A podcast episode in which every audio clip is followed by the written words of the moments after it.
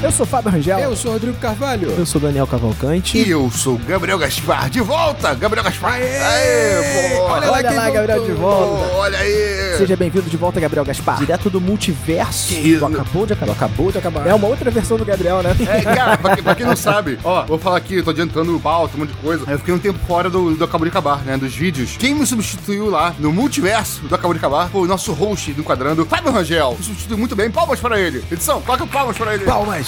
Muito obrigado, muito obrigado, muito obrigado. E está começando o Enquadrando podcast cinema vinculado ao canal Acabou de Acabar, do nosso padrinho, amigo e agora de volta, Gabriel Gaspar. Com a dicção quase perfeita. Quase. Tá, tá falhando de vez em quando, gente. Não E estranhe. editado pela pessoa mais feliz do mundo, Marcelo Zaniolo. Olha aí, do multiverso. Isso aí. Em todos os multiversos, o Marcelo é feliz, faz crossfit e escreve livro. Sim. E em um deles, pelo menos, o livro já terminou, né, Marcelo? Tô aqui cobrando, eu sempre cobro. Eu sou, Já sou uma terminou. pessoa- Já Pelo terminou. menos um. Beleza, cara, eu vou ver se eu acho a América então, porque daí eu peço pra ela me levar até aquele universo, pego o livro, volto pra cá e publico por aqui também, pode ser? Um dia, Daniel, um dia. Pode confiar. E obrigado pela publi. Então vamos lá. O Enquadrando vem quebrando hoje um paradigma, né? Então a gente vai novamente abordar um filme que está no cinema ainda, que é Doutor Estranho, no Multiverso da Loucura. E por que que isso aí quebra um pouco de paradigmas? É bom explicar, né? O Enquadrando normalmente ele traz Por filmes... que, Fábio? Por quê? Vamos lá. Vamos deixar o Fábio se explicar. Porque é da Marvel, né, Fábio? E você deixou passar, não, né, não, não, Fábio? não é simplesmente por causa disso. O Enquadrando normalmente ele traz filmes mais estabelecidos aqui, né? Então que o tempo envelheceu e amadureceu, tal como um vinho dentro de um barril de pô carvalho, entendeu? Mas, in- infelizmente pro Fábio, como ele teve que trazer o Batman, faltou pra ele argumentos pra, não trazer o Doutor Estranho 2. Faltou argumentos, faltou Pode argumentos. ser, Não pode é ser. engraçado isso? Porque quando ele fez a introdução de Batman, ele não veio com esse papo. Não teve isso. esse papo. Não teve Não, mas é isso. importante avisar, né? Então eu tô avisando. É que uso tardio, talvez, mas tô avisando. Tu quer avisar que você vai bater no filme. É isso que você quer avisar. Você quer Mas preparar. tá certo, Fábio, realmente. É, pra quem tá chegando de repente no programa por esse episódio, tá ligado? Pelo hype que esse filme trouxe, etc e tal, fique sabendo que o projeto Enquadrando é, não está comprometido com filmes, lançamento, com filmes pauta quente, tá ligado? Não é esse tipo de conteúdo que você espera consumir aqui. É só filme que marcou a época. Mas às vezes a gente precisa sair desse, desse estereótipo, né, Gabriel? Sair desse padrão. Não, a- a- olha só, normalmente os lançamentos que nós escolhemos, a gente tende a tentar identificar que aquele lançamento vai ter uma durabilidade. O filme vai ter uma durabilidade, é um filme muito mais interessante que vai ser importante para aquela década que ele foi lançado. Sim, a gente fez Duna, Batman, né? E agora Doutor Estranho. Matrix E Resurrection. Matrix, Matrix 4, exatamente. Mas é importante dizer que, assim, a gente tá fazendo também o filme da Marvel, que a gente acabou que a gente não tocou muito no assunto Marvel nos últimos tempos. No Pantera Negra a gente praticamente não falou de Marvel. né? Exato. É uma forma também de a gente tocar nesse assunto. E também, né, é, o último filme da Marvel que vocês falaram foi os três Homem-Aranha, né? O Homem-Aranha de volta pra casa, que não foi, sei lá, aquele. Isso foi em live, tá? Fique claro, não foi uma gravação. Ih, Exatamente, isso foi em live, não foi um programa. Então tá aqui o nosso, nosso minha culpa. E eu não participei, vim aqui agora bater ou defender, eu não sei, Fábio. Vamos ver. Vamos ver se tu me convence. Vamos ver. Eu acho que o Daniel Ranzinza tá muito tarde, ele vai bater. Se fosse há duas horas atrás, ele ia defender. Mas como já são quase uma hora, ele vai bater. Ele tá cansado. Mas olha só, tem um ponto importante então que tem que ser falado, né? Esse enquadrando então, ele tem spoilers, Todos. tá? Não só spoilers de Doutor Estranho no universo multiverso da loucura, como spoilers de WandaVision, tá? Então a gente vai precisar abrir algumas coisas de WandaVision importantes. Caso a gente não lembre um detalhe ou outro, porque o filme ainda tá no cinema. Normalmente o enquadrando a gente a gente assiste mais de uma vez o filme, a gente viu cada um uma vez no cinema. Pode ser que hajam pequenas falhas, mas releve. Sabe, sabe como é que eu resolvi isso, Fábio? Sabe como eu fiz? Ah. Eu assisti os três trailers no YouTube. Tem o filme todo lá. Lembrei do filme inteiro nos trailers pelos trailers. Pode ser, tá pode tudo ser. Lá, tá tudo Mas lá. então tá avisado. Filme dirigido por Sam Raimi. E aí, quem é Sam Raimi? Quem de vocês quer falar quem é Sam Raimi? Sam Raimi, cara, eu falo isso até porque, pra quem não sabe, eu escrevo no jornal Metro também, né? Sobre cinema em geral, né? Pode crer, que eu escrevi, né? Que vai ao ar provavelmente esse sábado agora, enfim. É sobre Doutor Estranho 2. E eu falo justamente sobre isso, né, cara? Como é bom ver a Marvel é, fazendo, vez ou outra, né? Tendo a pequena ousadia de fazer alguns filmes mais autorais, com diretores que têm uma certa assinatura. E o Sam Raimi é um desses diretores que tem uma assinatura. O Sam Raimi não é um desses diretores de aluguel, digamos assim, né? Em que a produtora manda e desmanda como quer. Ele já era consolidado antes de estar na Marvel. E aí, quem é Sam Raimi, como o Fábio perguntou? Ele é um cara que surgiu, né, no cinema com Evil Dead, tá ligado? Fazendo filme de zumbi, pra quem né, não tá habituado com Evil Dead, fazendo filmezinho de zumbi nos anos 80. Possessões demoníacas. Exatamente, sendo mais específico, né? Esse, esse tipo de zumbi que o Rodrigo fala, que inclusive conversa com esse filme. Pra quem não sabe, ele, isso nos anos 80 foi isso pra ele. Nos anos 90, ele foi produtor de Xena, a Princesa Guerreira, tá ligado? Excelente conteúdo, excelente. Interessante, Os primeiros interessante. grandes crossovers são dessa época, né? Com Hércules. Olha só, né? né? Espada, escudo e magia. Coisa que também tem um pouquinho nesse filme aí. Sam Raimi participou da grande mudança do filme que foi o, o basilar pro que seria mais tarde um gênero cinematográfico de fato, que seriam os filmes de herói. Muitos deles começaram, um dos filmes que, né, que foram né, a base desse cinema de herói foi a primeira trilogia do Homem-Aranha, cara. Isso nos anos, início dos anos 2000, 2002 a 2007, se eu não me engano. Que eu me lembro, cara, o filme de 2002, o jovem Gabriel, tá ligado? Quando foi ver esse filme no cinema, eu era muito fã de Homem-Aranha, de quadrinho, tá ligado? Colecionava quadrinho do Homem-Aranha. E eu saí do cinema, realmente, pela primeira vez, com a sensação de, caraca, eu vi um quadrinho na tela do cinema, tá ligado? Essa foi a impressão que eu tive eh, nos remotos anos de 2002, muito graças à habilidade de direção de Sam Raimi, que tá há muito tempo aí no game, tá há muito tempo aí no jogo, tá ligado? Então é um cara que tem assinatura própria, é um cara que conversa com produtora, é um cara que conhece o, o mundo pop, a cultura pop, o mundo de quadrinhos, foi uma das, das bases do que posteriormente a Marvel pôde correr, né? Foi porque Sam Raimi tava no início de tudo aí, fazendo a pista de corrida para Marvel O correr. Sam Raimi pavimentou essa rua, né? Exatamente. Então esse é Sam Raimi na minha visão. E Reforçando o que o Gabriel falou, X-Men vem antes, abre esse caminho, né? Na verdade, não é necessariamente X-Men, você tem filmes de super-herói de quadrinho antes disso, obviamente. É, a gente tem Super-Homem, a gente tem o Batman do Tim Burton. Exatamente, mas o X-Men vai criar esse novo movimento, mas quem estabelece o movimento realmente é a trilogia do Homem-Aranha do Sam Raimi, inquestionável, até pela qualidade do segundo filme, né? O segundo filme do Homem-Aranha é, é- é um dos melhores filmes de super-heróis já E feitos. é o que tem mais assinatura dele mesmo, né? O que tem mais a mão dele. Cena, por exemplo, do Dr. Octopus nesse filme, né? Do surgimento do Dr. Ele Octopus. acordando no hospital, né? É terror. Isso. Terror puro. É, né? então, vale a, pena, vale a pena citar. O Sam Raimi, ele é um cara que normalmente faz terror. Então tem muito filme de terror dele. O próprio Evil Dead, ele é um terror que depois parece que no 2 e no 3 converge pra um terrir, né? Que é esse gênero que mistura um pouco de terror com comédia. Fica um pouco da comédia em cima do trash, né? Porque o trash também, conforme o tempo passa, ele se torna uma... ele acaba ficando envelhecendo como uma comédia, Mas o né? interessante é que o trash envelhece bem, né? Envelhece bem. Envelhece bem a partir do momento que você se assume como Eu trash. assisti Evil Dead essa semana, por exemplo, sabe? Evil Dead, o primeiro, lá de 81, acho. Porra, é sensacional. Só que é aquilo, você tem que relevar muitas coisas. Mas tem escolhas ali que você já vê uma característica desse diretor. Então você, porra, cara, é muito legal você, você ver essa assinatura, sabe? E aí você converge isso pro Doutor Estranho, sabe? Você vê diretamente. Que é uma produção de milhões, né? E você tem a assinatura dele lá. Tem, É, o é. Evil Dead, ele foi bastante marcante. Ainda que ele tenha tido um orçamento minúsculo e tenha sido basicamente um projeto de amador. É o Sam Raimi ali com os amigos e tal, com o Né? Que vai fazer o protagonista, o Ash. Só que o que é interessante é que ele já vai inovar com a movimentação de câmera. Tem uma história muito interessante que o Stephen King, ele... O filme basicamente não tinha ainda saído no cinema, circulado, né? O Evil Dead. Ele tava meio que no boca a boca, muito fechado em nicho. E aí chegou nas mãos do Stephen King, ele olhou a parada, ele falou, isso aqui é muito foda. E aí foi conversar com o Sam Raimi e perguntou, cara, como é que tu conseguiu fazer essa câmera? Porque Evil Dead, a câmera, ela meio que se posiciona como se fosse o demônio, né? Como se fosse aquele ser que O tá... ponto de vista do, do, do mal, né? Exato, então a câmera persegue, cerca, amedronta e tal, até por uma questão de orçamento. Ele não tinha como fazer o tal do demônio. Cara, não, e até complementando isso que o Rodrigo falou, cara, esse tipo de filme de terror, filme trash, até, né, lixo em inglês, mas é, em português seria mais tipo um filme bagaceira, tá ligado? Assim, Ah, que- muito bom. É, que a gente Bagaceira. traz aqui, cara. É um estilo cinematográfico. Eu falo isso, é, eu lembro das, das minhas aulas de cinema com, com o Mario Abad, que era muito fã. Ele era realmente um defensor entre os críticos dos filmes de terror trash. Porque ele falava justamente isso: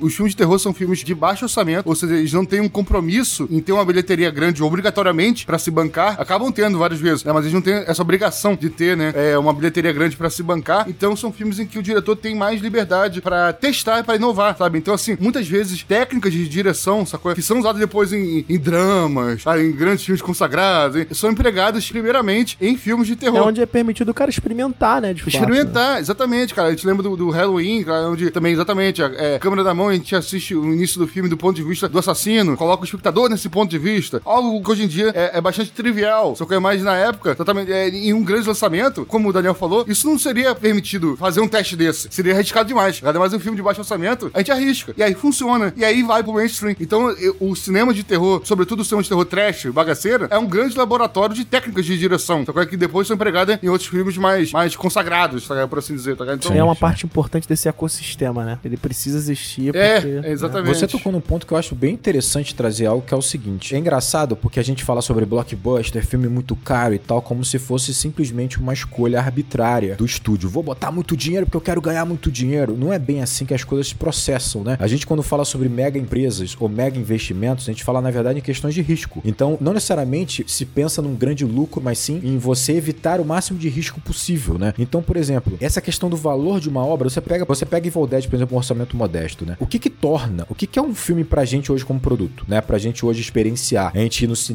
é experienciar uma realidade, é você experimentar. O cinema está te oferecendo uma realidade para que você possa experimentar essa realidade. Evil Dead, por exemplo, que é um filme com baixíssimo orçamento, ele está te oferecendo a experiência de você participar com aquele grupo numa festinha dentro de uma cabana em que você vai abrir um livro demoníaco e você vai liberar um demônio que vai perseguir vocês. Só que você está na segurança do seu cinema. Naquela pipoquinha na cadeirinha, você vai tomar susto, você vai ficar amedrontado, vai sentir nojo, mas saiu do cinema, você tá de É boa. uma montanha russa, exatamente. É um trifantasma do parque de diversões, tá ligado? Vai tomar susto, mas você tá na cadeirinha ali, tranquilão. Tá ligado? Exatamente. vai além porque você tá experienciando uma realidade que você não tem acesso. Eu acho. Não sei se você vai encontrar aí o Necronomicon no meio do caminho e vai invocar um demônio bizarro. Só que isso num filme de orçamento pequeno, mas de orçamento grande é a mesma coisa. Pensa comigo, um estúdio atrás de um projeto grandioso, ele vai, na verdade, na mão de um cara, por exemplo, que vai oferecer você experienciar a vivência por três horas na Terra-média, que é simplesmente um universo criado na literatura, em palavras que o cara tá querendo pegar esse universo e colocar ele no cinema. Então ele tá te dando por três horas a oportunidade de você vivenciar o condado, de você estar com Frodo e companhia. Eu tenho certeza que isso emocionou muito o Daniel, por exemplo, de poder viver três horas na sua Terra-média. Então, assim, você pega para você oferecer isso pro público, ou seja, essa experiência de você viver um período na Terra-média é muita grana, porque essa realidade é muito mais complexa e para você torná-la ela mais realista ou você encontrar o realismo é mais caro ainda. Então, na verdade, a questão de preço que a gente fala de um filme como esse, Doutor Estranho, cara, você tá oferecendo possibilidade de você vivenciar no cinema um super-herói enfrentando seus inimigos e que hoje já é os inimigos de multiverso. Então, olha quanto isso é caro. Você acha que a Marvel e outros grandes estúdios eles, vão, eles querem risco? Eles querem oferecer um filme de 250 milhões que vai ser todo cheio de experimentos loucos e que pode dar É, errado? não é aqui o lugar de experimentar nada. Não né? é aqui o lugar. É, exatamente. Então eu que vou ser o contraponto aqui, já tô vendo isso. Eu que vou dar porrada. Eu vou defender a Marvel. Não, mas eu quero dizer justamente isso que o Rodrigo falou. Não é bom nem ruim, não quer dizer que eu gosto ou desgosto. Mas um filme que tem um grande orçamento, tá ligado? De uma produtora como a Marvel, ele tem a obrigação de fazer uma bilheteria grande pra se bancar e pra poder bancar os próximos filmes em si. Se ele tem essa obrigação tá, de fazer uma bilheteria grande, tem que minimizar risco, perfeitamente, tá ligado? Então daí surge a, a famigerada Fórmula Marvel, que a gente fala tanto e tal, né, que ficou consagrada, que é repetitiva, mas que deu certo no início, tá ligado? E a Fórmula Marvel existe pra isso, pra minimizar risco. Pra falar o que que deu certo no Homem de Ferro 1, vamos tentar repetir isso que deu certo o máximo possível pra trazer bilheteria. E aí realmente acaba acontecendo que a gente às vezes taca pedra na Marvel, que os filmes eles param de ter um caráter inovador, acabam sendo mais dominados pelo produtor do que pelo diretor em si, e acabam virando quase uma grande peça publicitária pro próximo filme da Marvel. Isso é um risco, vou falar que é um risco que a Marvel corre, porque é algo que a Marvel pula de cabeça. A Ma- Marvel não tá nem aí pra isso, tá ligado? E aí, às vezes, muito de vez em quando, ela tem um rompante de permitir o diretor ser um pouco mais autoral, como foi no Guardiões de James Gunn, né, como foi o, Thor Ragnarok do, do Taika Waititi, e como foi um pouquinho menos que esse ainda, até porque o Sam Raimi tem essa linguagem que a Marvel embarcou depois, tá? Então, a linguagem dos dois é muito entranhada, né? Nesse filme aqui, o Sam Raimi é mais autoral do que outros diretores da Marvel conseguem ser, em geral. Esse ponto é muito importante que Gabriel colocou, porque a gente precisa entender um pouco do que é o cinema no nosso universo. Porque assim, o cinema, ele tem aliado a ele a uma coisa intrínseca, é a indústria. Então assim, você só se você tivesse gente milionária, bilionária fazendo filme simplesmente para experimentar e não tá nem aí se vai ter retorno ou não, né? Se você faz um filme de 300 milhões, um estúdio e fracassa, a chance de você falir com um estúdio é gigante. Isso aconteceu várias vezes. Esse lado industrial do cinema, ele existe, ele sempre existiu. A gente tem uma certa mania de falar, não, os filmes antigamente eram melhores. A gente, quando volta pros filmes antigos, a gente escolhe os melhores para assistir, dá uma impressão de que os filmes antigos são melhores. Mas esses filmes populares, vamos dizer assim, que tinham grandes orçamentos e que tinham um roteiro, às vezes, muito clássico, muito duro, muito quadrado, eles sempre existiram. Filmes, por exemplo, uma produção industrial, que era um. O estúdio fazia vários filmes no ano, sempre existiu isso. O Charlie sabe? Chaplin, cara, metia uns 50 filmes por ano, velho. É. Era produção industrial louca, ligado? O cinema já nasceu particionado em tarefinhas que você consegui, conseguiria industrializar ele, sabe? Então, Exatamente. é isso. A bem verdade é que, assim, essa fórmula Marvel que a gente tá falando aqui é um mérito da Marvel ter encontrado uma fórmula que tá fazendo sucesso e tá fazendo sucesso até hoje. Essa ideia do não assumir tantos riscos, a gente tem que começar agora já também a pressupor o seguinte: a Marvel não tá lançando filme há dois anos há três anos, já tem um longo período. O público espera certas questões dos seus filmes. Então, assim, não assumir riscos pra Marvel, de certa forma, é continuar seguindo a fórmula Marvel, mesmo que isso esteja criando uma parcela desse mesmo público que já não tá enxergando essa estrutura como sendo a mais adequada, né? Que é romper com esse processo. Mas ainda é mais assertivo eu mirar na maior parte do público e manter a fórmula do que eu assumir essa autoralidade sempre. Cara, é- não, tem um ponto bem interessante de falar sobre fórmula. Assim, eu vou- uma história rápida e como é bizarro. O cinema ali no final da década de 60, ele tava sofrendo bastante com, obviamente, a televisão, né? O cinema era o programa da família, vamos dizer assim, né? Era um dos poucos programas interessantes pra família, seguros, essa coisa toda. E aí vem a televisão que vai te oferecer programas, vai te oferecer novela, até filmes mesmo na sua casa, na segurança da sua casa, no conforto da sua casa. O cinema foi perdendo essa batalha de pouco a pouco. E aí, os estúdios estavam tão afetados com essa competição com a televisão,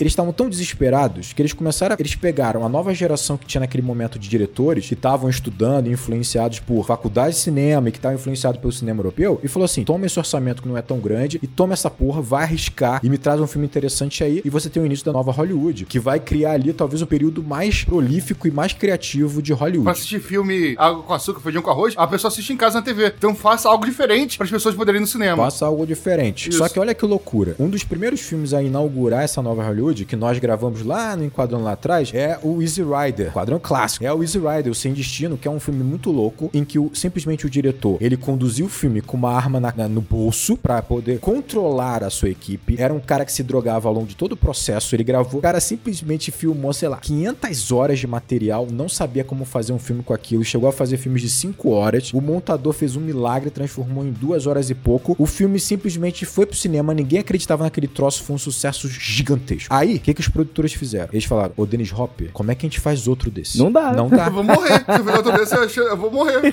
Porque a ideia do produtor, ela não é bizarra. Ele quer identificar os pontos importantes daquele filme pra transformar numa fórmula, uma estrutura que diminui o risco pra você gerar outros. Fazer um produto, fazer uma produção em série. Como é que eu posso Exatamente. vender mil desses? tá Exato, ligado? só que não tem como. Quando você fala sobre autoralidade, genialidade, isso não, não se transforma em produto. A nova Hollywood se tornou uma fase maravilhosa por conta disso. Até você chegar no período ali em que você vai ter Star Wars, o George Lucas e Tubarão, do Spielberg, que vai inaugurar uma nova fase, que é a ideia do blockbuster de O novo. blockbuster que eles vão criar, meio que. Criar não, né? Mas vão praticar o que vai ser a fórmula do cinema Hollywood. Jornada herói, 12 passos, aquela coisa toda que a gente tá cansado de falar, tá ligado? Assim, mas é exatamente o que a gente fala, a fórmula Marvel. O Star Wars, né? E o Tubarão também criaram a fórmula blockbuster, mais ou menos, tá ligado? Assim, pra Hollywood. Eles trazem, na verdade, uma fórmula, uma estrutura clássica, e sem muito invencionismo, mas que comunica muito bem com uma parcela gigantesca do público. É, que funciona. E que funciona. No caso do Tubarão, nem teve um orçamento tão grande, mas Star Wars teve um orçamento bem grande. E aí você tem a ideia de blockbuster. E esses blockbusters, eles vão se manter o atrativo do cinema durante muito tempo. A gente viveu isso. A gente viveu a década de 90. Década de 90, você ia no cinema para ver blockbuster. Titanic, é, Jurassic Park. Filmes que você fala, esse é filme de cinema. Não tem esse jargão? Esse é filme de cinema? Eu só vou ter essa experiência no cinema. Exatamente. Só que o problema é que a gente vem a internet. A internet, de novo, traz pra você pelo streaming, tecnologia. Mudou esse paradigma novamente, tá ligado? Como a TV fez né, antigamente,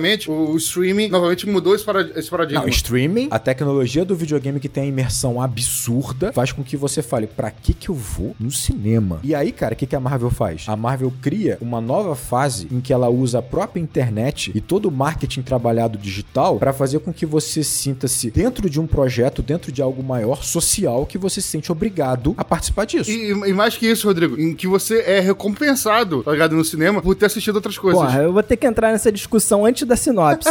Porra, porque tu tá puxando minha, minha pauta Foi aqui. mal, eu foi acho mal. importante ter em mente que a gente. É uma parada que eu tava até conversando com o Rodrigo. Às vezes as pessoas elas vão criticar a Marvel como, tipo, a Marvel está moldando a sociedade. E não, é o contrário. A sociedade, a cultura, ela vai moldar o cinema. Então, o que que tem na Marvel que ela conseguiu chegar e encontrar isso tudo, essa fórmula? Ela simplesmente captura um zeitgeist aí que tá percorrendo esse momento, né? E ela consegue colocar na- no cinema. A graça tá aí, né? Ela não tá moldando a sociedade, a sociedade tá moldando É, ela. a galera acha que a Marvel com o Kevin Feige chegou e falou assim: vamos fazer no primeiro filme, ele fará sucesso, teremos dinheiro, faremos vários filmes, nós vamos dominar o mundo. Não é assim, A, cara. a Marvel em 2008, a Marvel falidaça. A Marvel tava quase se vendendo, tá ligado? Vendendo almoço pra comprar janta, tá ligado? Em 2008. Cara, eu até concordo com o que tu tá dizendo, Fábio. Só pra te contrapor, assim, de agora. Mas eu acho que nesse momento, nessa atual fase, nesse patamar em que a Marvel se encontra hoje, ela não é só esse agente passivo da sociedade, não. Ela já é um player. Não, mas é claro. Concordo com o Daniel, assim. eu- Gostei disso. Isso, ela já é um player. Gostei disso. Que isso, né? Só que é o seguinte, Daniel, no momento que ela não corresponder, ela tá fora, sabe? Tipo, ela deixa de ser player. Então não é porque ela seja um player, sabe? Na verdade, ela tá bem adaptada. Ela tá bem adaptada pro que é necessário no momento pra essa É porque população. ela tá jogando bem o jogo, né? Mas eu acho que críticas são É, bem-vindas. tanto é que você pega. A ideia de um conjunto de filmes é algo relativamente novo, mas é uma ideia de uma franquia longeva, não. E que os filmes são interligados, como Harry Potter, o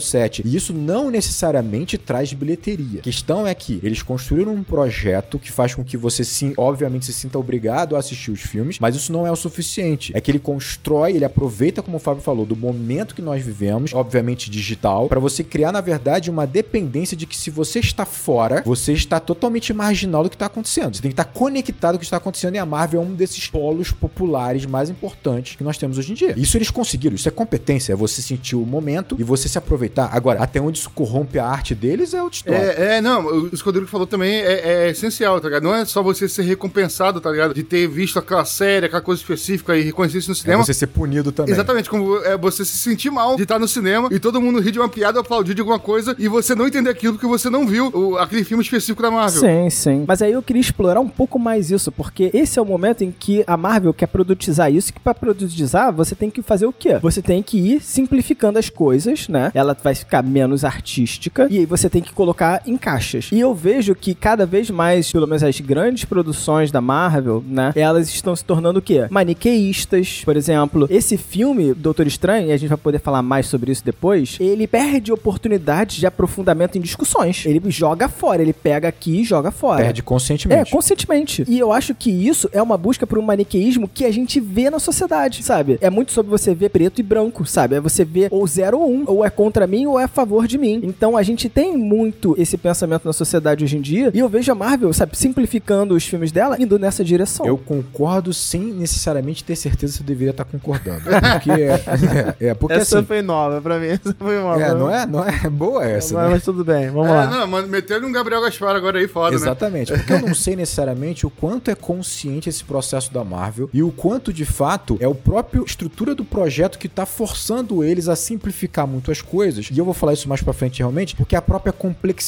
do projeto já é a complexidade suficiente pros filmes, sacou? Deixa eu colocar uns exemplos, então. Mas ó, cuidado pra não trazer tudo antes da sinopse. É, hein? no final desse programa a gente vai ter a sinopse. Pode ficar tranquilo, pessoal. Não, tudo bem. Só, só uns exemplos assim. Não vou nem trazer exemplo desse filme. Vou lembrar pra vocês. Guerra Civil. Guerra Civil tinha uma profundidade, pelo menos, em discutir, sabe? Cara, tons de cinza entre um ponto de vista e outro ponto de vista. Você tinha Homem de Ferro 1. Tem um personagem que ele, ele é um anti-herói. Ele vende armas, sabe? Ele produz guerra, sabe? E ele quer ser um herói, né? Então você tem essa discussão. Pantera Negra. Você tem um vilão que ele tem uma percepção de mundo diferente. Ele não é simplesmente um vilão. Eles têm uma percepção de mundo. E é isso. Você pode pegar outras obras da Marvel. É. Soldado Invernal. Soldado Invernal tem a discussão sobre a psique do personagem lá, sobre ele ser bom ou mal, sabe? Na verdade, ele é manipulável. Enfim, você pode ter todas essas discussões nos filmes da Marvel. E aqui eu esperava mais discussões em Doutor Estranho. Mas eu acho que aqui também tem. É, então, também tem. exatamente. A- Aqui o, é, o vilão, eu não quero atropelar a sinopse nem nada, mas aqui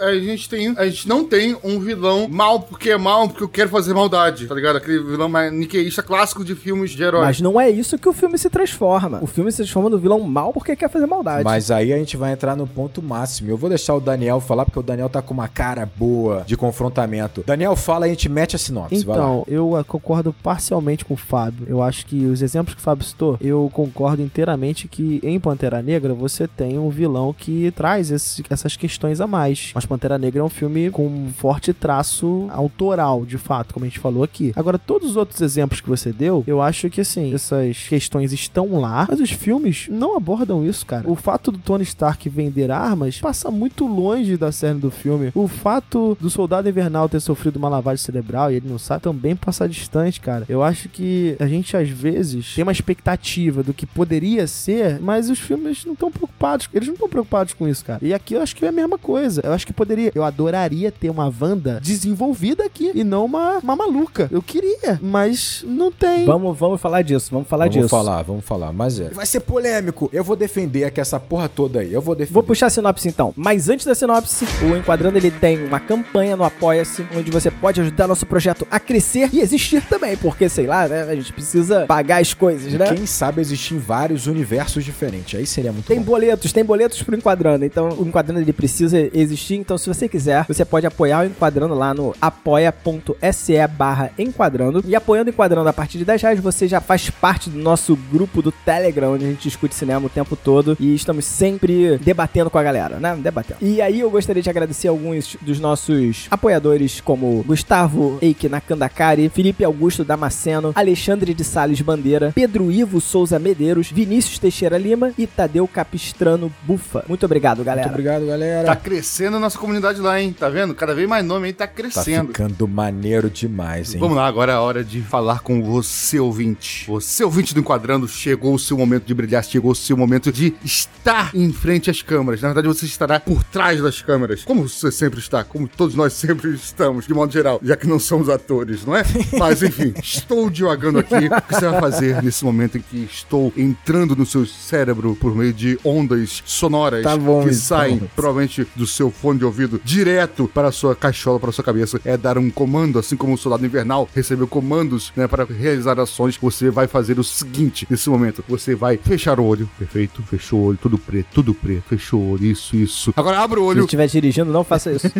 agora abre o olho, abre o olho, abre o olho e olhe, contemple essa imagem que está de frente a você. Contemple essa imagem, essa imagem nos interessa. A gente quer saber como você consome o enquadrando, o que você vê enquanto você nos ouve. Olhe essa imagem, pegue seu celular e tire uma foto imediatamente. Tire uma foto imediatamente do que você está vendo e poste no Twitter, ok? No Twitter. Eu consumo Twitter, eu gosto de Twitter. Pode ser Instagram também. Pode ser. Pode ser no Instagram também. A galera vai ver no Instagram. Daniel vai ver, Fábio vai ver. Mas eu não vou ver. Eu quero que você marque no Twitter, principalmente, tá bom? E marque lá, né, o arroba enquadrando. Marque lá o arroba Cinema Gaspar, que é o meu perfil pessoal. Eu vou retweetar todos, todos. Vou retweetar todos que colocarem a hashtag enquadrando agora nessa foto, anexada dessa Olha, o foto. Gabriel incorporou um Doutor Estranho Evil aqui com o terceiro olho. Sinistro. É, sinistro, manipulando a Aí audiência. surgiu o terceiro olho ali na testa É, dele. ó, caramba. Eu tenho duas questões que eu fico pensando que daqui a 10 anos, que é 10 anos, como vai estar os elogios a Marcelo Zaniolo e como vai estar o, o, o enquadrando agora do Gabriel. é o que eu tenho curiosidade pro futuro, assim. Então, sinopse. Procurando salvar América Chaves de uma ameaça que persegue pelos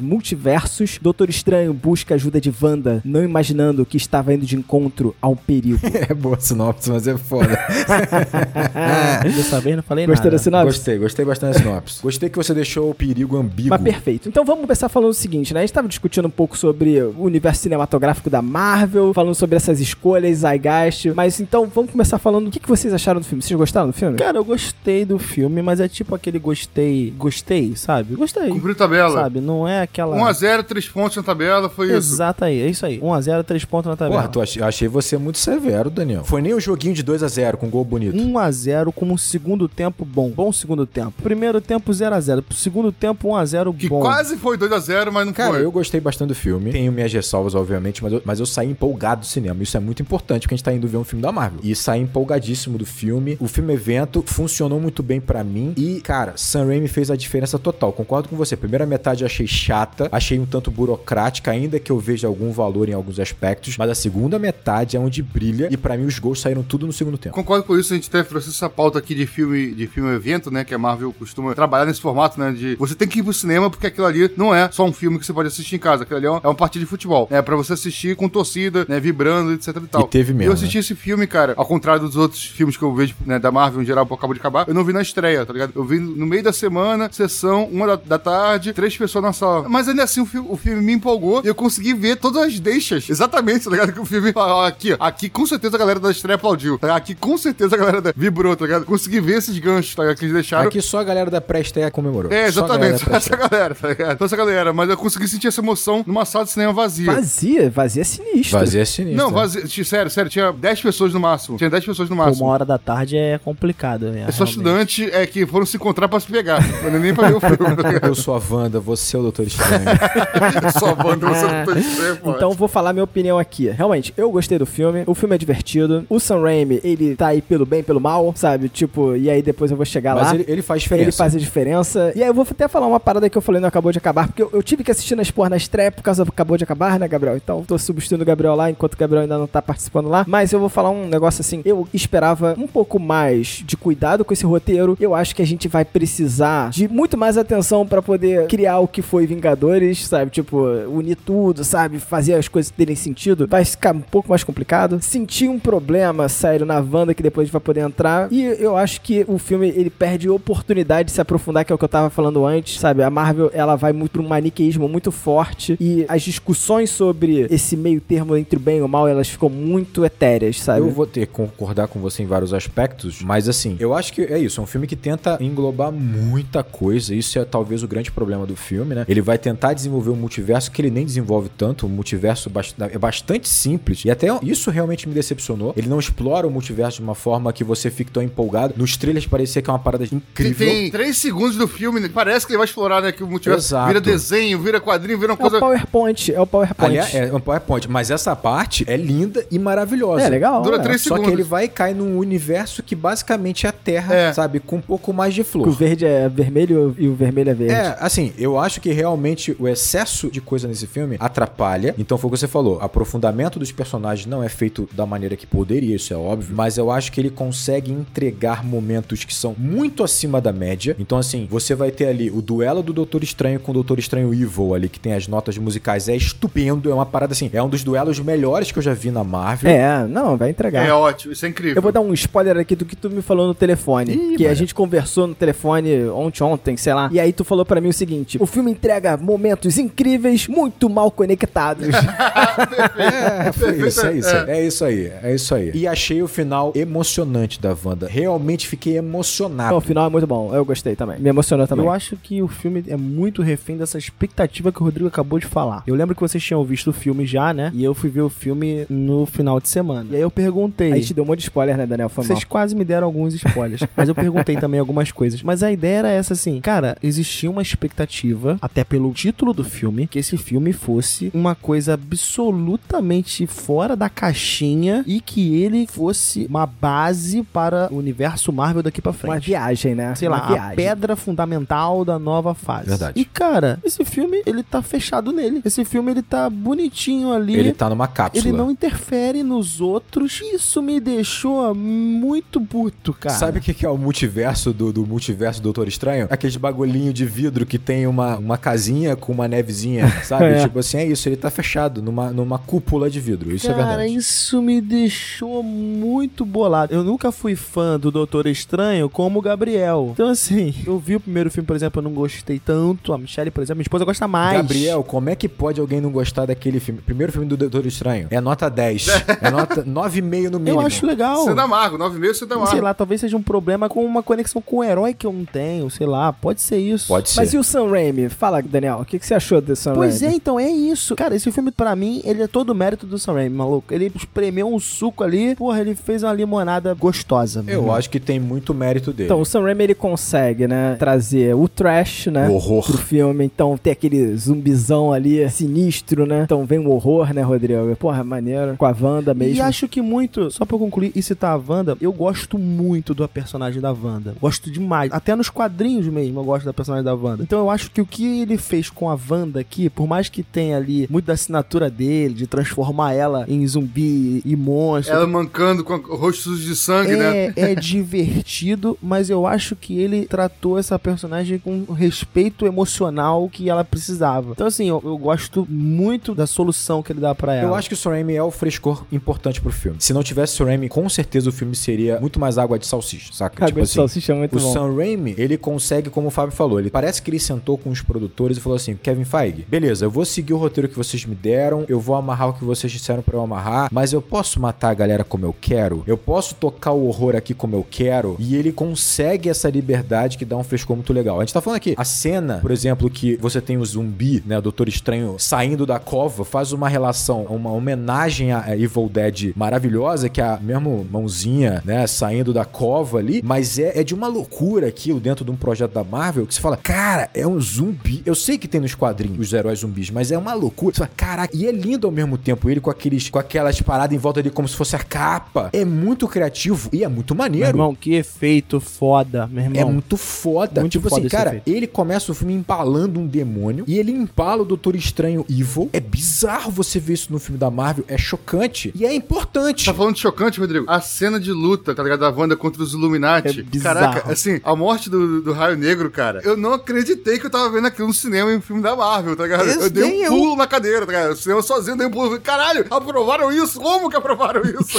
Mas, Tá cara, ó, esse impacto é interessante porque, tudo bem, a gente pode entrar no mérito de que é só easter egg a presença do Rich Richards. Você pode falar que é um easter egg barato ali, você ter ali o Senhor Fantástico. Não, easter egg, falando de easter egg e fanservice, quando entra o, o professor Xavier e toca aquela musiquinha da série do X-Men, tá? Eu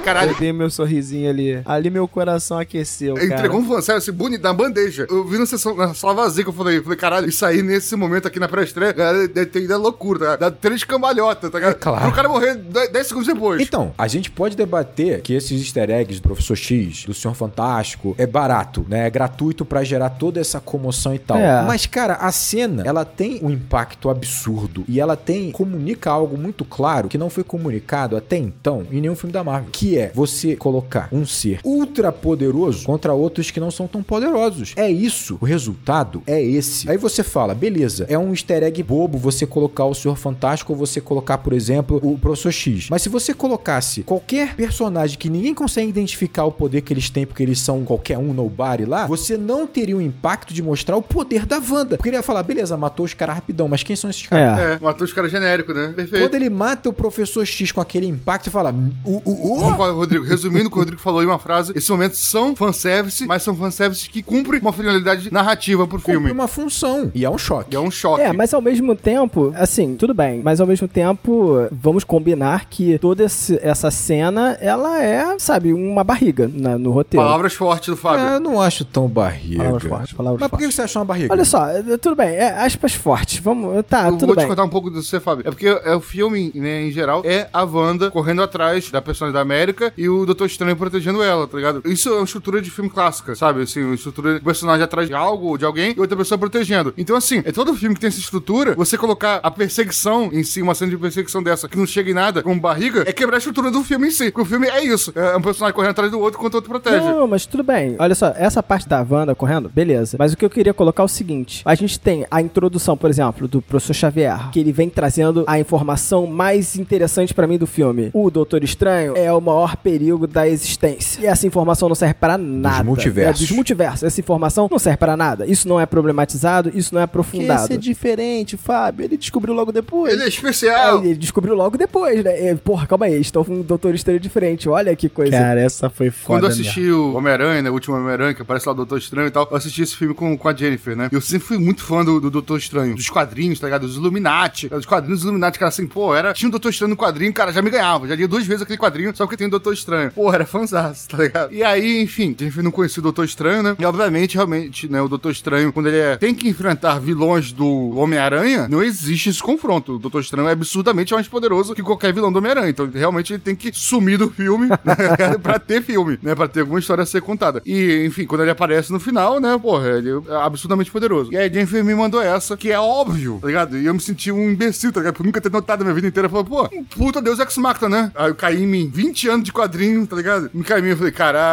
é um puta Deus Ex Machina. E aí, realmente, assim, Doutor Estranho, né? Como a Jennifer ressaltou aos meus olhos, né? É um puta Deus Ex Machina. É um cara absurdamente poderoso para outros vilões. E aí você tem um desafio, como é que você vai- fazer um filme do Doutor Estranho? Quem ele vai enfrentar, tá? Que vai estar no nível dele, né? E aí a gente percebe que né, o filme optou, na minha opinião, até foi uma escolha acertada é, de escolha de vilão, colocar ou a Wanda, né? Que é realmente alguém que pareia em poder com ele, ou, melhor ainda, como ele é absolutamente poderoso, outros Doutores Estranhos de outras dimensões. E pra mim isso é, me fez pensar mais do que o próprio filme propôs esse pensamento. Porque a, o vilão do, a vilã do filme, claramente, é a Wanda, certo? No nosso universo. Ela é a vilã desse filme em particular. Mas em vários e vários e vários universos que foram visitados, o grande vilão era o Doutor Estranho daquele universo. Ele era o personagem que foi corrompido e que acabou com- aquele universo, assim, né? É, colocou em chance daquele universo ser destruído, tá ligado? Então, assim, o Doutor Estranho, ele é um personagem com grandíssimo potencial de ser um, um- um excelente vilão. E isso não foi trabalhado tanto no filme quanto poderia ter sido. Mas olha só, eu concordo que é uma parada superficial e até boba, mas se tinha um cara que poderia realmente identificar isso no Doutor Estranho, era o Professor X. Seria ele. Ok, mas ele podia chegar já falando, ó, esse aí é diferente, irmão. Ó, calma que esse é diferente. A gente não precisa matar, não. A gente tá falando do tal dos Illuminati, que eu nem conhecia, mas já, já sou fã.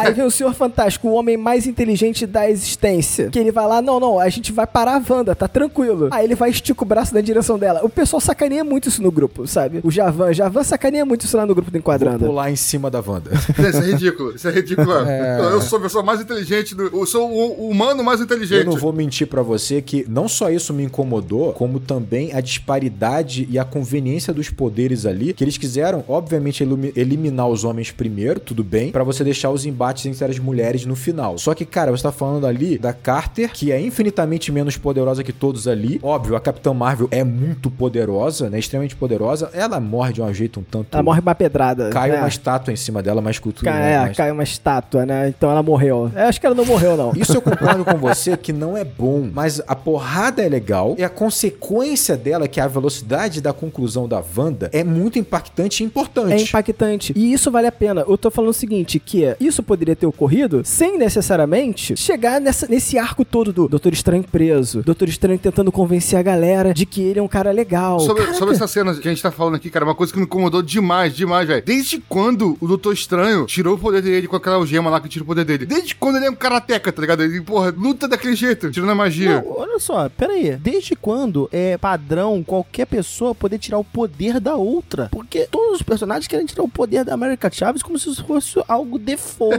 Então não pode fazer isso? Desde quando, gente? Essa questão eu tinha pensado Não, nela. eu não, eu não tô nem entrando, eu não quero nem entrar nessas discussões de tipo, isso dá, isso não Ah, dá. tem feitiços pra isso. Não tem feitiços ninguém, pra mas isso. eu acho o seguinte, aí, porra, tem um momento então que chega o Doutor Estranho e vai pra essa luta com esse cara. Eu acho isso interessante, porque esse cara é justamente quem foi contra o Doutor Estranho no passado. Então esse cara, ele tem uma dualidade. Está nele. Mordo, mordo, Barão Mordo. Eu acho interessante, porque aí você começa, cara, o Mordo, ele tem uma dualidade aqui, nessa existência, ele é outro cara. Mas você vê ali um glimpse, né? Você tem um lapso de que ele, na verdade, ele ainda é aquele cara. Tem aquele ranço, é. Então, quando tem informação do professor Xavier de que o Doutor Estranho é o ser mais perigoso da existência, você imagina, pô, o filme vai aprofundar isso. Não, o filme caga em cima dessa informação. O filme pega essa informação e fala, não, show, beleza, tá? Agora possui um cadáver aí e resolve o problema. Não, eu acho que você pode considerar que tem pouco impacto, que não tem nenhum, eu já discordo. Tá. Tá, não vou dizer que não tem nenhum porque que é forte. Cara, eu acho que tem pouquíssimo impacto. Eu, acho eu não que acho pouquíssimo, Deve não. ter uma fala que ele faz assim, ele fala assim, putz, que droga. Que droga. realmente." É, ok. Aí ele segue a vida. Rodrigo, de repente tu descobre, cara, que nesse universo aqui, pô, é nosso amigão, gente boa pra cacete, tá ligado? A gente te ama e tal. E em 99% dos outros universos, tá ligado? Tu é um genocida que matou o universo inteiro, tá ligado? Tudo- isso não pesa pra tu, velho? Então, é que eu sou, eu sou a exceção que confirma a regra. tipo assim, é ponto. Se você considerar que o filme simplesmente ignora o fato de que o Doutor Estranho cometeu um erro grave em Homem-Aranha 3 e que é um filme anterior na cronologia Marvel, você vê que realmente tem alguns pesos ali, medidas equivocados no- no- no- no- nesse filme. Tem uma questão aqui que a gente talvez devesse levar em consideração, que é a seguinte: houve uma mudança de calendário para vários filmes por causa da pandemia, e o Doutor Estranho sairia antes do filme do Homem-Aranha.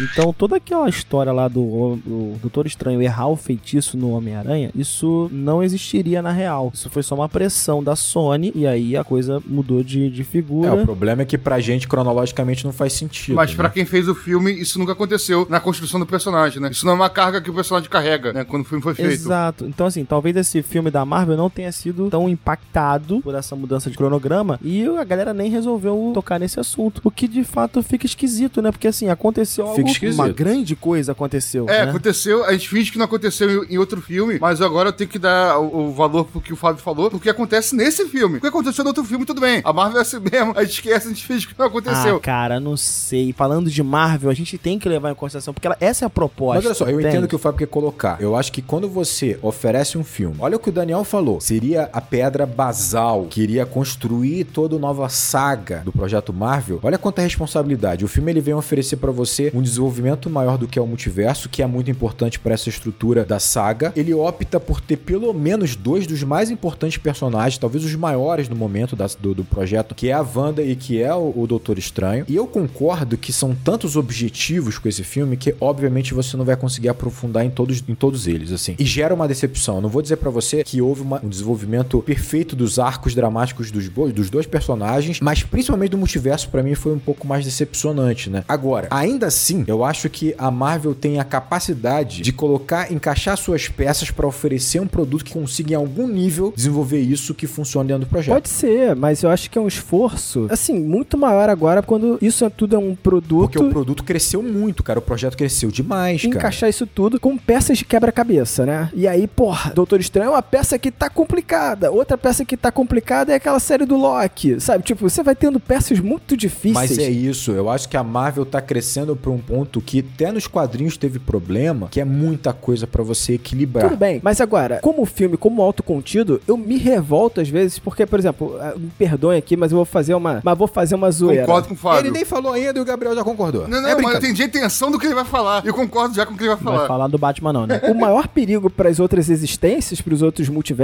não é o Doutor Estranho daquele multiverso ali. É o Wong que leva a Wanda pra torre onde tem o problema depois que uma companheira dele acabou de se matar pra destruir o O livro. Wong é um péssimo estrategista, concordo. Vou- eu vou falar uma coisa pra você, Fábio. Eu consigo defender isso, mas não vou fazer isso agora. Porque eu vou criar uma expectativa, eu vou criar um suspense, mas eu consigo defender isso. Eu não sei se você vai se convencer, mas eu consigo defender isso, mas eu vou guardar isso. Eu vou guardar Eu isso. acho, é, pode ser que você me convença. Pô, o Wong, um minuto antes, estava numa guerra onde todos estavam dispostos a morrer pra parar a Wanda. Aí, na sequência, vem uma incrível maga que consegue fazer o feito de destruir o Um Darkhold sacrifício, com um sacrifício pessoal e se dela. Um sacrifica. alto sacrifício. Heroísmo aí, como eu disse Gabriel. E aí o Wong fala, putz, mas tudo bem, Wanda, eu te levo à origem do Darkhold. e eu pensei, caraca, o Wong tem um plano. Caralho, isso foi inacreditável. Assim, zero. Pô, entregou muito fácil. Porra, pelo amor de Que Deus. aí, então, o Wong leva ela pra lá. Pra depois, no final, jogar todo o peso das escolhas dele em cima do, do Doutor Estranho, falando: Porra, tu vai ter que matar a América, cara. Não tem um jeito, não.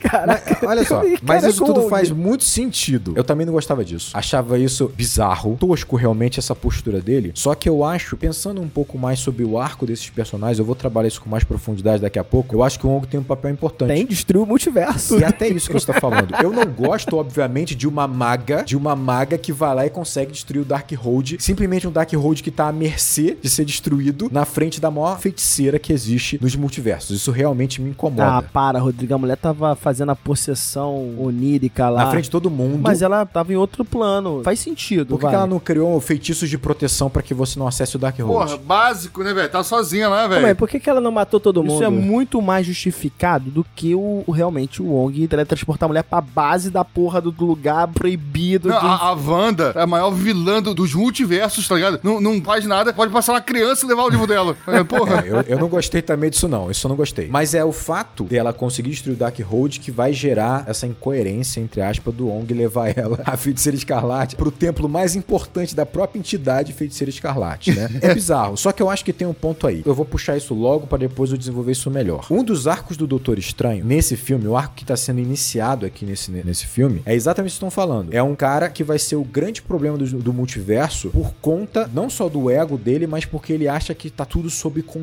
O Wong fala pra ele toda hora isso, cara, as coisas não estão sob totalmente sob controle, isso não existe, sabe? E muitos dos erros que ele comete é exatamente isso, né? O controle, a paranoia com o controle é um dos pontos mais importantes do Doutor Estranho, e eu vou falar disso melhor mais pra frente. É um dos pontos do filme, realmente. Só que o ponto é o seguinte: percebe que no início do filme, o Wong fica brincando com ele que ele não é o Mago Supremo, e sim o Wong. Ele fala: Eu tenho acesso a isso porque agora eu sou o Mago Supremo. E isso é uma informação muito importante porque o que que fala Doutor Estranho ao longo de todo esse processo? Já começa no sonho. O Doutor Estranho, ele tem a capacidade de agir de uma forma como ninguém tem. Tipo assim, ele comete o sacrifício ou até mesmo ele quebra a regra com a capacidade que os outros não têm. O erro que o Wong comete é muito importante, que mostra claramente o seguinte: ele não pode ocupar o cargo de Mago Supremo, o cara que protege a realidade. Sabe por quê? Não é só pela estupidez de levar a Wanda pra lá. É porque no primeiro momento, eu sei que o Fábio ia falar isso, a cara dele foi essa. Mas, tipo assim, não é só por isso. No primeiro momento que esse cara ele teve que optar entre os conhecidos dele, os amigos dele, toda a humanidade. E colocar o universo em risco. Ele colocou o universo em O risco. universo não, o multiverso. Ele coloca, mas isso é covardia, isso é fraqueza. Ele não consegue agir como Mago Supremo como o Doutor Estranho vai conseguir. O arco é esse. A questão aqui nesse filme é desenvolver o seguinte: o Doutor Estranho comete, entre aspas, falhas, ele quebra as regras como tem que ser quebradas no momento que só um cara como ele consegue fazer. O Wong não consegue. Bem, o Wong Rodrigo. não conseguiu olhar para os três caras e falar assim: pode matar, porque eu não vou entregar a realidade pra você, o multiverso pra Eu você. Me peguei assistindo o filme, né? Tentando identificar qual que é o tema do filme, sabe? Sobre o que o filme fala. É, normalmente isso costuma ser trabalhado na primeira cena do filme, né? A primeira cena costuma sempre abordar a temática que o filme vai, vai trabalhar ao longo dele, cara. E a impressão que eu fiquei é que o filme fala sobre é, sacrifício. O grande tema do filme em si é sacrifício, né? A primeira cena é aquela cena do sonho dele lá, que a gente ainda tem um Doutor Estranho de outra dimensão, né? Mais egoísta e tudo mais, que ele pensa, se para salvar todos os universos, vou lhe matar, porque esse é um sacrifício que eu aceito correr, matar matar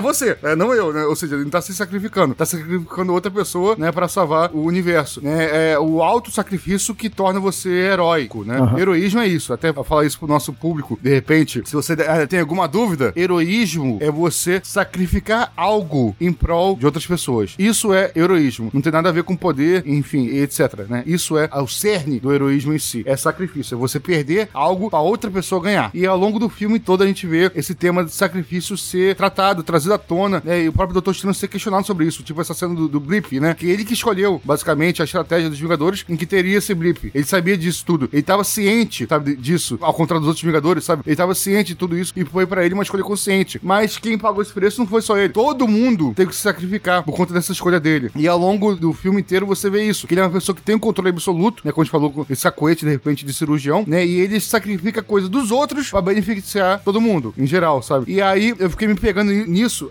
é, à à medida que ia ver um filme, como vai ser essa jornada dele? Como esse personagem vai evoluir do início do filme pro final do filme? Se ele vai ter um auto-sacrifício, se ele vai ter algo que ele vai ter que sacrificar pessoal pra salvar os outros. E eu tive problema pra conseguir identificar isso. É, acho que não, não vai por aí, O né? filme parece que vai que abordar isso, ele traz todos os elementos para abordar isso, ele é construído em função dessa abordagem, e eu não consegui ver a conclusão da abordagem, sabe? Assim, o filme, no final, parece que se dispersa, sabe? Não, não conclui o arco do personagem, sabe? A, a impressão que eu tenho quase, quase terminou como ele começou, sabe? Teve muito pouco arco de amadurecimento do Eu, eu personagem. entendo que pra estrutura do roteiro é importante o Wong cometer uma estupidez. Mas ele cometeu uma estupidez com base em um minotauro. Dois, dois caras que estavam dispostos a morrer para não entregar o segredo supremo. Caraca, mas aí você tá sendo preconceituoso de graça. não Tipo, é isso. Não, não, é, é, é pior ainda. É, ele estava disposto a sacrificar pessoas que estavam dispostas a se sacrificar, tá ligado? Ele simplesmente jogou a vida de todo mundo ali fora, irmão. Ele, ele foi isso que ele fez, cara. Ou seja, o Wong não é um herói, é isso. O Wong... O Wong não é isso, não é que ele não é herói, ele não tem a capacidade de tomar as decisões como um mago supremo. ele não tá pronto pra assumir, pra assumir o risco. Tipo assim, ele optou por empurrar a situação pra frente e ver o que vai acontecer do que ver os três sendo sacrificados ali, mortos ali. É, por mais que pareça pra gente uma estupidez, será que nós teríamos a capacidade de lidar com Eu isso? entendo que é humano. Ele não tem, ele não teve. Tudo bem, tudo bem. E aí eu acho que o que acontece? Eu acho que a Marvel coloca o Wong com um tom de humor pra mostrar claramente que ele não tem a capacidade.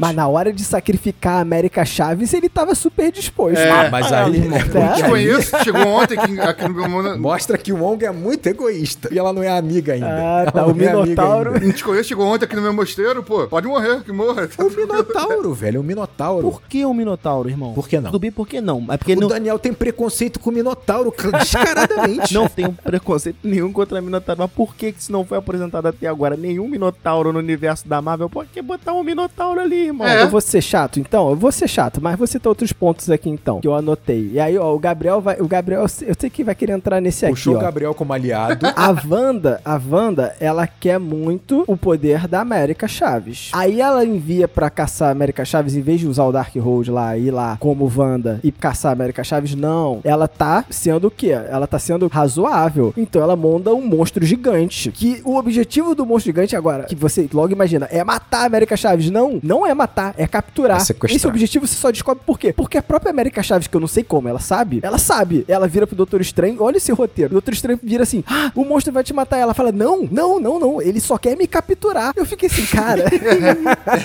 então, onde ela tirou essa ideia? Como é que ela sabe disso? É um roteiro que parece, começa a me parecer o quê? Frágil Ué, demais. porque ela talvez tenha sido capturada pelo primeiro demônio do sonho no início do filme e ela foi resgatada pelo Doutor Estranho. Então ela sabe que ela não vai ser morta, vai ser capturada. E ela já intui que é o Doutor Estranho que vai ajudá-la a não ser capturada. Exatamente, assim, ó, quando a gente conhece a personagem da, da, da América, ela já tá no meio dessa perseguição desse demônio, então a gente não sabe o que aconteceu anteriormente. Pode ser, agora sendo muito benevolente com o roteiro, pode ser que durante essa perseguição o demônio teve chances de matá-la, mas optou por não fazer, e aí ela percebeu, não, ele só quer me capturar. Mas assim, sendo muito benevolente com o roteiro. Mas ainda assim, essa linha de roteiro. É uma forçação. Cara, vocês não enxergam como principal problema o fato da benevolência da. da- Aí, ó, não fui eu que entrei com esse assunto, Calma, Rodrigo. não puxa ainda a Wanda, calma. Calma, calma, calma, calma. É, é, Vocês só querem bater no bagulho, caralho. Mas claramente essa linha que você falou, Fábio, é uma linha que é feita pra gente ouvir, É. o espectador, é entender o que tá acontecendo na situação. É mesmo. Porque até então você pensava, o monstro quer matar a América. Não, ele quer só me Não, capturar. ele só quer capturar. Ou- Ouviu, o espectador? Ouviu, né? E é isso mesmo, É, é mas isso assim, mesmo. realmente assim, o filme opta em vários momentos a, a falar coisas óbvias para aumentar o entendimento, pra ter mais gente entendendo o que tá acontecendo no A filme. Marvel faz isso, não entendo. A Marvel faz isso direto. Por exemplo, ah, quando a Wanda ocupa lá aquela região lá na montanha que o Wong né, deu de mão beijada pra ela, aí ela fala, pô, isso aqui não é uma tumba, é um trono. Pô, todo mundo tá vendo, tá? Tem a escultura dela gigante atrás dela. Tá, Pô, mas isso tem em todo filme, gente. Tem tipo 007. É ok, não, Tudo bem, tô falando. tudo bem. Vocês estão vilões pra caramba. Eu vou fazer o papel de Capitão Marvel aqui. Eu vou defender essa parada. Não, não tô tacando pedra, não. Tô falando que tem isso. E eu entendo o porquê tem isso. Ah, não tô tacando pedra, não. Não, eu, eu entendo a finalidade de ter isso, tá que a gente falou no início do programa. O filme tem que se pagar. Tem que ter a maior quantidade possível de gente entendendo o filme e gostando do filme. Então tem que ter falar óbvio. É do game. É do É que game. eu acho que se a Wanda quer capturar a América sem, sabe, tipo, muitas intervenções, sem muitos problemas no meio do caminho, mandar um monstrengo gigante não é a melhor O maneira. problema é que o monstrengo é uma ferramenta. É, tudo bem, Eu tudo entendo bem. o que você tá colocando. Tipo assim, há de fato umas superficialidades, umas derrapadas. Principalmente quando a gente pensa no seguinte: eu acho que tem um ponto aqui, um conceito importante. E esse filme traz conceitos importantes pra gente ser debatido. A gente tá meio que debochando aqui do Eu roteiro. não quero debochar, juro pra você. Também não. Não, tá criticando o roteiro. Você não respeitou. Não tão, não. Não tão, Eu não. peço perdão se eu passei um Não, deboche. o Fábio não consegue. Não Peço desculpas ao roteirista do filme também. Se esse foi o meu Porque não é, não é isso, mas eu quero apontar essas fragilidades e eu acho que elas são interessantes de serem apontadas. Tudo bem, vamos pegar isso e vamos transformar isso em conceito pra gente debater como conceito. Vamos parar de bater o roteiro à toa. Tipo assim, dentro da própria Marvel, eu entendo que esse roteiro, como ele tem uma complexidade muito grande, ele tem dificuldade de desenvolver tudo isso e ele vai usar ferramentas. Você falou do monstro. O monstro é uma ferramenta. Ela é uma ferramenta que conecta a América com o Doutor Estranho, o Doutor Estranho com a Wanda e é uma ferramenta pra gerar ação, ação no início do filme. É forçado? É forçado. A Wanda poderia ter ido até a América conversar com ela? Obviamente. É, uma Podia ter pedido, por favor, abre um portal pra mim. Podia. Imagina chegar como feiticeira escarlate, meu amigo. A América faz qualquer parada. Mas eu acho que assim, vamos pensar o seguinte: a gente fala sobre roteiro, sobre arco dramático. Nós começamos um pouco falando sobre isso, sobre esses personagens aqui. Normalmente, quando você constrói uma história, né, a gente espera isso. Não é à toa, a gente espera isso. A gente espera um arco dramático. A gente espera uma construção de um personagem em mudança que você tenha ponto A, ponto B, ponto C. O ponto C é uma conclusão desse amadurecimento do personagem. Toda história é assim. Não interessa se ela é uma história do Velozes e Furiosos ou se ela é uma história mais profunda, sabe, baseada no conto de Shakespeare. Chapeuzinho vermelho, né? Que no final aprende a não falar com estranhos. tá? É Exatamente. isso. então, assim, há uma construção de arco dramático. Esse- essa construção de arco dramático, e isso é muito importante porque a gente vai debater aqui, ela é basicamente feita baseados em conflitos. Então você vai ter conflitos, obstáculos durante essa jornada que vai gerar nele tanto um aprendizado prático como um aprendizado interno, que é o mais importante. Então, eu gosto de chamar, eu gosto de identificar de duas formas o seguinte: por que, que é tão importante esse arco dramático? Por que, que é tão importante esse processo de aprendizado e amadurecimento do personagem que a gente tanto fala aqui? Para gerar identificação, para que você consiga se identificar com esse processo, para que vale a pena essa história. Porque se você não tem uma evolução, um amadurecimento desse personagem, algo a ser resolvido internamente, é como se não valesse aquela história. Não faz muito sentido contar aquela história. Quando você pega um filme da Marvel, que é um filme de ação, um filme de super-herói, um filme de aventura, tende-se a que esses conflitos eles sejam mais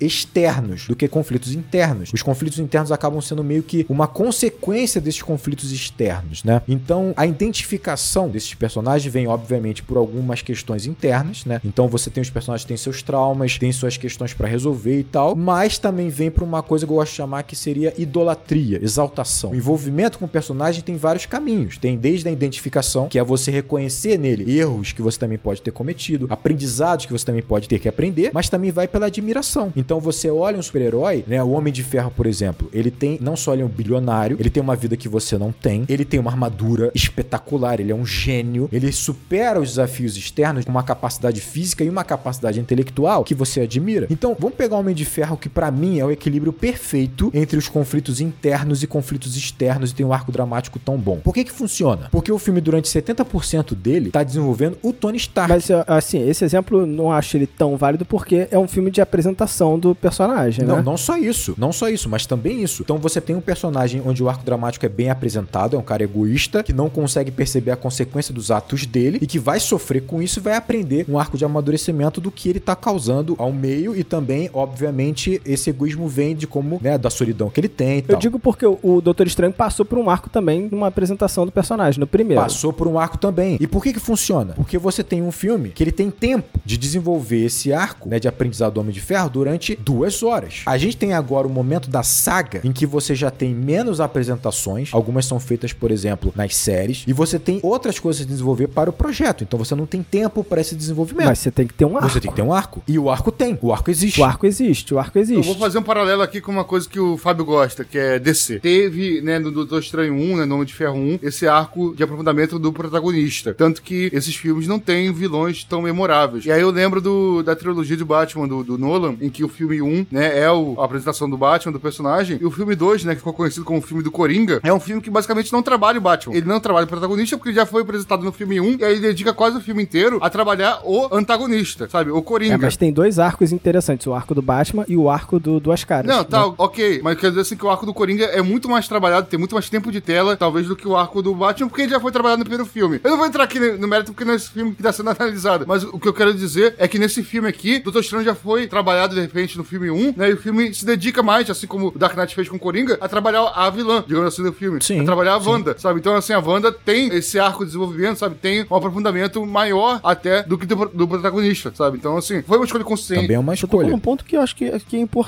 até pra entender o arco desses dois personagens. O arco do Doutor Estranho, ele tá posto no primeiro filme. Um dos arcos. Um dos arcos, perfeito. A gente consegue entender a cerne do Doutor Estranho a partir até da- do início do filme. Eu acho que fica claro. O início do filme, a ideia dele encontrar com a, com a companheira, os momentos que ele não viveu, três vezes que perguntam se ele é feliz. Acho que tá aí. Dá pra entender que a, a motivação dele tá por aí. Agora, o arco da Wanda, eu sei que gente- o filme tem que estar fechado em si. E eu acho que aqui é um problema. O arco da Wanda, que eu já falei antes, adoro o personagem, acho que ela é tratada com o respeito que ela precisa e tal, é bacana. Só que, muito pra você entender a motivação da Wanda, não tá nesse filme, tá numa série. Não tá nem no, não tá nem no filme, tá numa série. Assim, entender o que ela é capaz de fazer, o, o que, que ela tá disposta a fazer, o, o caminho que ela tá enveredando para isso, a gente não tem noção dessa profundidade. Isso tá numa série. E aí, isso pra mim é um problema aqui. É um problema, mas é um colateral do projeto. É um obstáculo pra esse roteiro que ele vai ter que lidar com isso. E eu acho até que ele se sai bem em lidar com Mas isso. você falou o ponto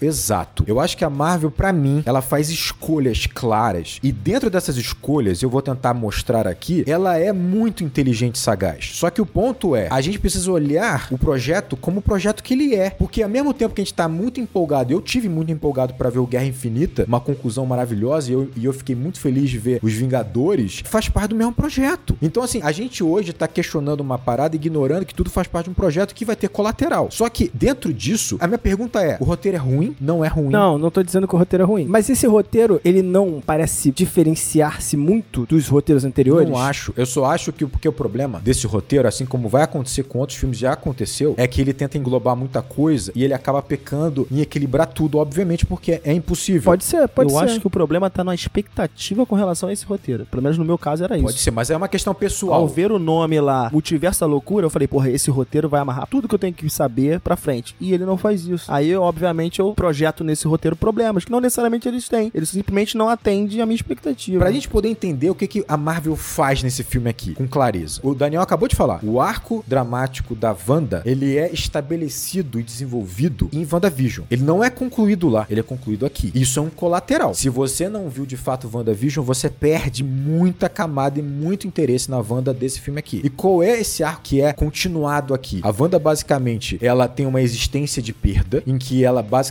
foi construída no laboratório com um irmão que ela vai perder imediatamente depois que ela é livre, que ela tá liberta. Ela depois tem a perda mais traumática, talvez, que é a do Visão, e é destacado nesse filme com uma frase muito boa que ela fala: Eu tive que matar o meu marido em vão, porque você ofereceu uma joia do infinito que fez com que ele voltasse no tempo e tornou a minha ação inútil. Com toda essa perda, ela se isola literalmente, ela foge literalmente desses traumas, construindo uma realidade pra ela em que ela vai finalmente vivenciar algo que ela acha normal, algo que ela acha que reconforte ela de algum jeito, porque ela não tem nada que reconforte ela. Ela constrói uma realidade com o Visão, obviamente que tá morto, e com os filhos que vão vir. Não o suficiente, no final desse- dessa série, ela perde não só o Visão, como ela perde os dois filhos, e ela se depara com toda a atrocidade que ela fez. Então ela tá, ela não tem nada resolvido em WandaVision. E detalhe, você tem uma bruxa que tá querendo extrair dela o poder que ela tem de feiticeira escarlate, e que é um caminho pra ela acabar acessando a entidade que ela tem dentro dela, que é a feiticeira escarlate. Ela pega o Darkhold e sai. Agora pensa comigo, o arco apresentado da Wanda nesse filme começa da seguinte forma, olha como o filme é inteligente. Não é desenvolvido isso no filme, é um problema, concordo. Tem que ter visto a série. Só que ela tá um tempão com essa mágoa, essa revolta nela, de tudo que aconteceu, e revolta dela também. E ela tá, ao mesmo tempo, sugando e sendo sugado por um livro amaldiçoado. Isolada, completamente isolada. Como é que o filme apresenta isso pra você? Pelo visual do cenário, que é bizarro, em que ela tá simplesmente envolvida de morte, é um cenário vazio, árido, vermelho, sanguinário. Tipo assim, é a dor que ela sente ali. E a maneira como ela reage ao Doutor Estranho. Tá estabelecido o arco dela ali. Tipo, ela tá atrás dos filhos. É, ela não tá atrás dos filhos simplesmente. Ela tá atrás de fugir do que ela é. Ela tá de fugir do que ela viveu. E esse arco é incrível. Só que o problema é que no primeiro momento que você oferece um arco tão incrível, naturalmente nós cobramos que o desenvolvimento seja tão incrível assim. Só que a gente não tá falando aqui de um, de um filme existencial, um estudo de personagem. A gente tá falando de um filme de ação. Você pega, por exemplo, o arco Doutor Estranho. Cara, é incrível. Ele é um cara, no primeiro filme, egocêntrico, autocentrado, que é o melhor cirurgião que existe. Simplesmente isso. O cara acha que tudo que tá em volta disso, dessa função que ele tem, é periférico, é inútil. Por um lado, egocêntrico e ruim, mas também por um lado bom, porque ele é paranoico com controle, porque ele sabe que se ele errar, ele mata alguém. Se ele errar, alguém sofre. Então é uma mescla de ego, uma mescla de preocupação, de humanidade. É um cara que, quando ele perde as mãos, ele perde a função, ele simplesmente acha que ele perdeu a função de existência dele. E ele vai encontrar isso quando ele entra no templo e ele tem que ter uma imersão, ele vai ter que ter um processo espiritual, porque a magia é muito trabalhada com o espírito nesse filme. Ele tem que buscar encontrar nele. Olha que paradoxo incrível. E tá nesse filme também. Um paradoxo maravilhoso em que o cara, ao mesmo tempo que ele vai ganhar uma função muito maior do que a de um cirurgião, porque ele é um mago com a função de proteger a realidade, ele é um cara que tá descobrindo a importância das coisas menores. Só que agora ele não tem mais o direito de ter essas coisas menores. É um paradoxo maravilhoso. Só que não foi concluído no primeiro filme. Tá aberto aqui. Como é que começa o filme? Começa o filme com um sonho em que mostra claramente que mentalmente ele não tá bem. E depois, logo depois, ele tá no casamento da Christine, que é o significado de passado pra ele. Claro que eu concordo com você, que eu vou falar, nossa, eu quero um estudo do personagem do Doutor Estranho, porque isso é muito bom. É muito bom. Só que ele- a Marvel não pode fazer isso, porque o projeto é outro. Então o que que ela faz? Ela te dá peças que sugerem o desenvolvimento desse arco. Não necessariamente ela desenvolve de uma peça a outra, de um ponto a outro, mas ela te dá Não, isso. E eu acho que até que esse arco que você descreve, ele tá fechado no filme, sabe? O cuidar do- das pequenas coisas é o cuidar da América ali. E ele chega ao final, sabe? Sabendo que, tipo, o caminho mais fácil era matando ela, mas ele chega ao final e resolve, resolve a questão. De um jeito qualquer do roteiro, né? A América descobre que ela sabe usar o poder, mas tudo bem. Isso aí é estrutura, tá lá, sabe? Acontece, estrutura de herói, né? Aprendi, ok, resolvi. Beleza, é um roteiro de herói, não, não vou cobrar disso. Mas eu acho que a partir do momento que o roteiro começa a me mostrar que, cara, olha só, você é o problema, a sua dualidade interna é o problema, e isso não é muito bem trabalhado. Isso eu acho que, tipo, é uma tentativa de um segundo arco que eles começam e falam, ih, a gente não vai finalizar esse arco aqui, a gente, melhor a gente nem tocar nisso, sabe? Tipo, ignora Mas isso. aí que tá, eu não concordo. Tipo, eu não concordo mesmo. Eu concordo com você que é um outro arco. Então você tem o arco do. do Tem do- o arco das pequenas coisas, o arco do... Cara, o arco que se fecha, exatamente, o arco que se fecha aqui é ele entender que ele precisa dar o passo além. O que que é o passo além? Ele entender que ele agora, ele é o protetor dessa realidade. Ele não é mais um cara que tem que ter uma vida com as pequenas coisas. Passou, ele tem que entender isso. E ele entende por meio da Christine. As duas cenas com a Christine é isso. E isso é muito inteligente. Por isso eu falando, o roteiro é O inteligente. símbolo do relógio simboliza justamente isso. Ele deixou o passado pra trás. né? Simboliza isso, o tempo tá parado, porque o relógio tá quebrado. Mas olha a sagacidade do roteiro e eu vou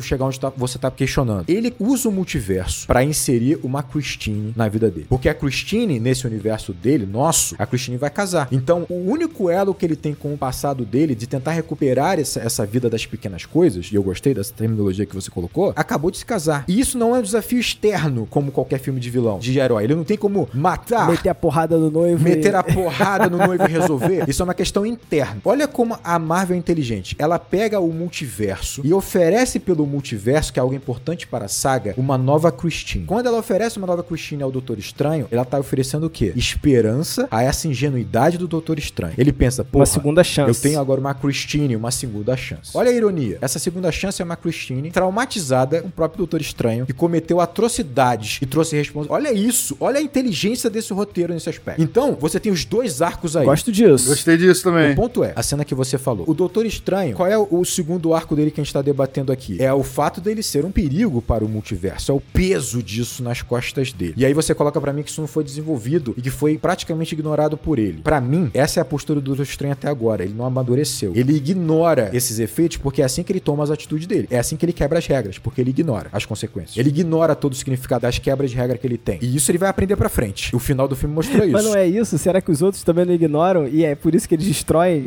a realidade, sabe? Mas aí que tá, ele não vai aprender isso agora, ele precisa quebrar a regra. E ele quebra. Quando ele chega e ele percebe que a única forma que ele tem de salvar a América é incorporando, simplesmente evocando e incorporando ele morto, um zumbi. Na verdade, é- ele flertando com o Darkhold, né? Porque é isso. Exatamente. Ou seja, ele está está cometendo o mesmo erro de todos os outros. É uma sina. E ele, por melhor das intenções que ele tem, o inferno tá cheio, ele comete o mesmo erro. Beleza, só que ele comete o mesmo erro antes de ter o contato com a Christine. A Christine tá vendo ele fazer a mesma coisa que o Doutor Estranho dela fez. Olha que bizarro. Olha como é importante isso. Aí ele faz toda essa cagada, salva a América, lindo pra caramba, com o zubizão e o caramba. Ele tá o herói. Só que ele vai pagar o preço, não é nesse filme. Porque agora esse é o novo arco do Doutor Estranho. Aí ele vira pra Christine e fala: Beleza, minha segunda chance. Vamos pra segunda chance? Não. Por que, que ela fala não? Por dois motivos. Ela percebe que ele está cometendo o mesmo erro, ainda que ele não seja exatamente o mesmo Doutor Estranho. E, segundo, ela sabe que ele é o Doutor Estranho. Que ele tem que dar o passo além. Que ele não tem mais o direito de ter pequenas coisas. Ela já entendeu isso, ele precisa entender. O que, que ele entende nesse momento? Ele entende só um lado. Ele entende o seguinte: preciso dar o passo além. É ele conserta o relógio e esse amadurecimento ele tem. Que começou lá no primeiro filme. Agora, o novo arco não. O novo arco ele ainda vai concluir. E isso é ruim? Isso é mal desenvolvido, cara? Não é. Caraca, o Rodrigo defendeu bem o filme, hein? Defendeu, Gostei, cara. defendeu bem. Fui, vou continuar defendendo. Vamos Não, lá. não acho que o filme tem tantos problemas assim do ponto de vista internos do próprio filme. Mas assim, sabe quando eu falei que a Marvel lá no início é um player? Que ela não é mais um só uma resposta, mas que ela também dita padrões? Nós mesmo aqui, por vezes, a gente tá pegando um pouco mais pesado, falando que, olha, esses argumentos aqui não estão nesse filme. E por vezes a gente fala que a gente tem que ficar analisando só esse filme. A gente tá pegando mais pesado pelo que ela poderia oferecer, É, né? então assim, a gente abre essa- esse escopo porque é Marvel. A gente analisa esse filme não como um filme apenas, mas como um modo Marvel de contar a história. Claro, claro. E nós mesmo caímos em armadilhas, né? Porque tem hora que, por exemplo, o filme não faz a conexão direito com o projeto, a gente reclama. Aí o filme faz a conexão, a gente reclama.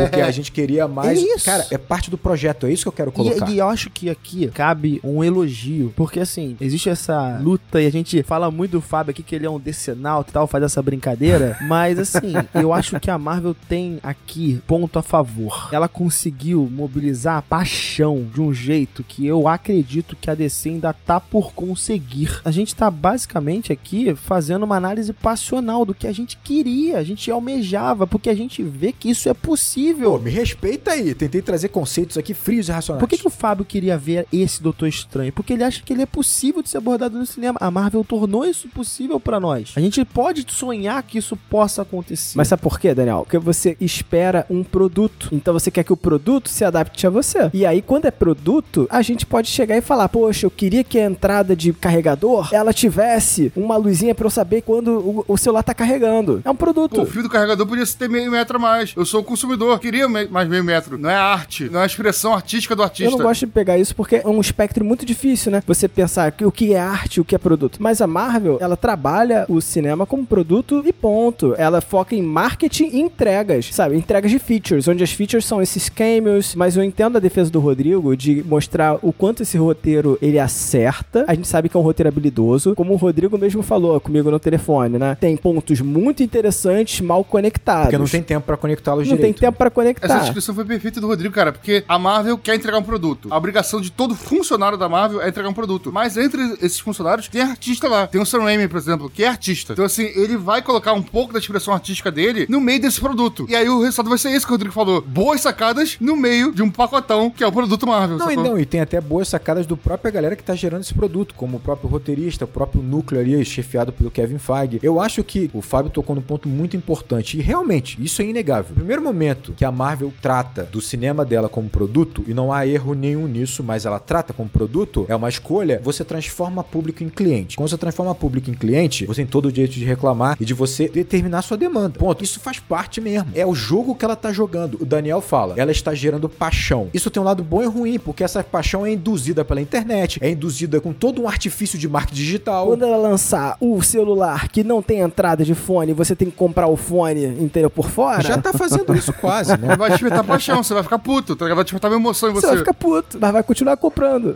Mas vai interagir de alguma forma, vai comprar do mesmo jeito. Exato. né? Cara, tu vai acabar comprando. Eu acho que a gente tá falando de uma parada que é muito maior, que foi um movimento natural e que ela foi se aprimorando nesse processo de criar um ótimo produto. E pra mim, nesse aspecto, é um ótimo produto. Eu enxergo, a gente tava falando sobre essa questão do arco dramático, porque filme é um arco dramático, eu faço a seguinte analogia, e eu acho que o Fábio comentou sobre quebra-cabeça, pra mim é um quebra-cabeça. Eu imagino da seguinte forma: imagina o arco dramático da Wanda, por exemplo, né? O arco dramático dela é um grande quebra-cabeça. As peças estão todas soltas no início do filme. O arco dramático, ele vai sendo montado peça a peça. Cada encaixe de cada pecinha, cada pecinha, até você fechar aquela imagem inteira do quebra-cabeça. E o que, que você vai vai encontrar ali uma Wanda amadurecida no fim do seu ciclo de amadurecimento. Ou seja, é um, é um espelho, é um reflexo dela. O problema é que a Marvel tem ótimos quebra-cabeças, tem ótimos argumentos, ótimos arcos dramáticos, só que ela não tem tempo pelas escolhas que ela mesma fez, isso não é desculpa, para montar o quebra-cabeça peça a peça. Então o que ela faz é, ela pega o filme, porque ela tem que ter ação, aventura, tem que ter tudo isso, e ela escolhe as peças mais identificáveis, as peças que juntas, o mínimo de peças suficiente para que juntas você consiga olhar e identificar o arco, identificar a Wanda no final do arco dramático. O problema é que às vezes você vai ter que ter um pouco mais de atenção, você vai ter que ter um pouco mais de boa vontade, de abstração, você vai ter que ter peças em outros produtos para que você consiga fechar um pouco esse quebra-cabeça. Até por isso a Marvel tem essa preocupação de não colocar no título, por exemplo, Doutor Estranho 2. Que Doutor Estranho 2 parte do pressuposto que a pessoa tem que ter visto o 1 pra entender o 2. Ele coloca Doutor Estranho no multiverso da loucura. É, a gente sabe que é Doutor Estranho 2, mas assim, tem que ter esse cuidado, porque se você ver esse filme e não tiver consumido nada da Marvel, você vai entender. Você talvez não sinta. Pra você sentir o arco da, da, da Wanda, você tem que ter visto o WandaVision. Pra você é embarcado emocionalmente no arco dela, tem que ter visto. Por quê, Gabriel? Porque WandaVision monta o quebra-cabeça pecinha a pecinha, porque tem tempo. Pecinha por pecinha. Porque Tem, tem tempo. tempo. pra isso. WandaVision, pra mim, é um dos melhores produtos da Mas Marvel. se você não, não, não viu o WandaVision, tudo bem. Eu vou te informar o que você precisa saber pra você entender. Mas sentir, sentir, você vai ter essa recompensa só se você consumir todos os nossos produtos.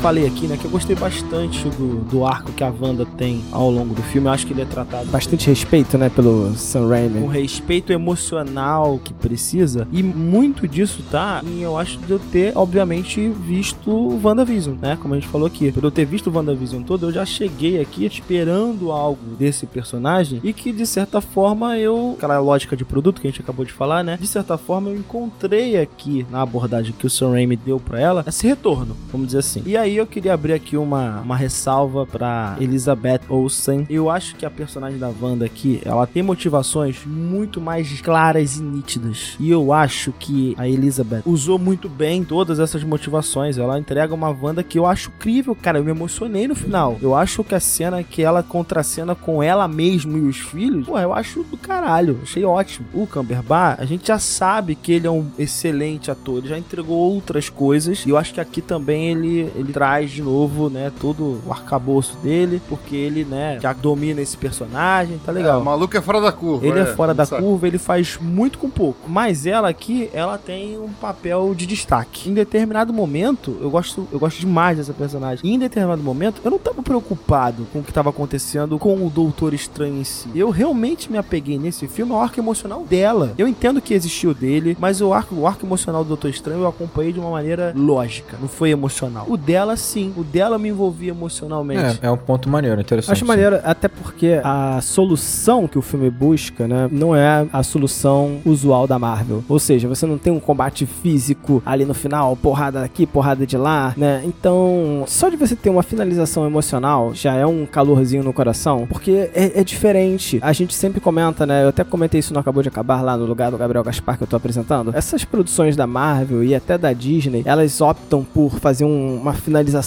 épica, né? Então você vai ter lá os últimos 30 minutos, 40 minutos épicos, né? Com combates, com uma coisa bem fogo de artifício na tua cara. E aqui não, aqui a gente tem uma solução que ela já começa com o Doutor Estranho, sabe? Incorporando um zumbi cheio de, de fantasma em volta que é maneiro pra caramba. Traz uma estética Incrível. e é maneiro também a ideia do usar o multiverso pra criar essa conexão da Wanda com ela mesma, né? Então você coloca ela de frente pra uma versão dela onde ela se espanta, sabe? Em um olhar pra esse espelho invertido, né? Ela se espanta com o que ela é pra aquela versão dela. Isso é maneiro pra caramba. Cara, isso é, isso é genial pra caramba. Só isso fecha um filme. É. Só essa, só essa cena. É isso, só isso vale o filme. Isso é tão, tão foda que eu fiquei profundamente emocionado quando eu tava fazendo a pauta. Pensar nesse processo dela foi muito impactante, porque é isso, a Marvel usa o multiverso pra criar de novo, principalmente nela, essa questão do reflexo, dela olhar pra si mesma, porque a única pessoa que conseguiria tirar ela dessa, desse abismo é ela mesma. A Marvel pincela o arco o tempo inteiro, ou seja, são as pecinhas, ela não tem todas. Então toda hora ela fala: Eu não sou um monstro, eu não sou um monstro, eu estou sendo razoável. Isso ela tentando se convencer de que ela não tá fazendo atrocidades ali. E tem uma ironia, e tipo assim, quando ela se depara, ela e feiticeira escarlate, com todo aquele poderio, a roupa, e aí você se depara com a Wanda, que basicamente vestida como uma mulher em casa com seus filhos, mas tá tão machucada aquela Wanda, parece que ela tá machucada não só pelo que ela viveu, mas pelo que ela está fazendo com ela mesma. Aquilo me pegou de um jeito, quando a Wanda e como feiticeira escarlate vê os olhos amedrontados dos próprios filhos vendo ela como o monstro que ela se tornou, o choque que ela tem, e cara, a única pessoa que entenderia toda a mágoa que ela sofreu, toda a dor que ela sofreu é ela mesma. Ninguém mais entenderia. Então quando ela, ela mesma, machucada, né, como a mãe daquelas crianças, ela olha aquela mulher, que é ela mesma como feiticeira escarlate e toca no rosto dela e dá o amparo que ela precisa. Isso é uma solução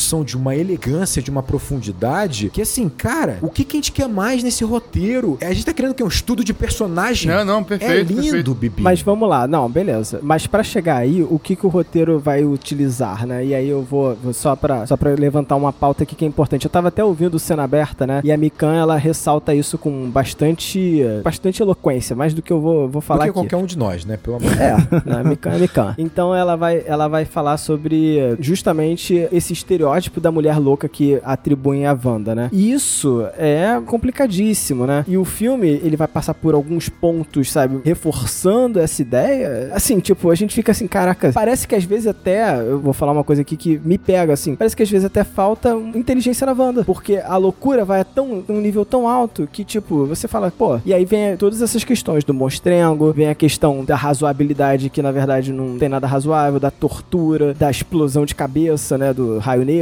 Enfim, até aí eu entendo que foram escolhas tomadas, mas que elas, sabe, batem no estereótipo que não é legal, né? E dava pra você amarrar isso, sei lá, de outras formas do roteiro que não. Ela ficou louca. Nesse aspecto eu Eu concordo. concordo contigo. Eu acho que a personagem, ela realmente já carrega Esse estigma. essa Uhum. estigma. Desde o quadrinho. Desde né? o quadrinho. Que é muito antigo. Então tem essa estrutura preconceituosa mesmo. Esse né? estigma tá presente. Não, não, não tem como negar que não tá, né? No final das contas, o Doutor Estranho tá lutando contra uma mulher que louca. No final das contas, né? É isso que, que boa parte do filme passa. Se você não comprar a perspectiva dela, se você não assistiu lá o WandaVision, você vai comprar essa. É, você pode justificar que ela tá incorporada por uma entidade poderosa e tal, tal, tal, mas o que você vê é uma mulher louca, que você tá re- recebendo. É, não, e, e assim, a gente vai ter esse contato agora com o Doutor Estranho. E se o caminho do Doutor Estranho não for ficar louco depois de usar o Darkhold, sei lá, né? Você vai começar a ter problemas, né? Reforça ainda mais esse estereótipo, né? Reforça É, mais é. esse problema. E assim, como eu te falei, eu tô batendo aqui o tempo todo, né? Eu adorei a maneira como a Wanda foi retratada emocionalmente nesse filme. Eu acho que as emoções pela qual ela passa, né? Sobre essa cena que o Rodrigo falou, ela fecha muito bem a história dessa personagem. Eu não sei se ela vai estar aqui pro próximo Vingadores, pro próximo. Eu não sei, sinceramente eu não sei. E filme de quadrinho tem esse problema, né? Tem que mostrar lá que morreu mesmo. Mas eu acho que ela encerrou o principal ciclo que ela poderia ter. Eu não consigo ver essa personagem ter um outro ciclo, ter um acho. outro arco. Eu não consigo ver essa Eu personagem. acho isso legal, mas a loucura ela não precisava estar presente pra existir esse arco. E aí eu vou te até dar uma ideia, assim, sabe?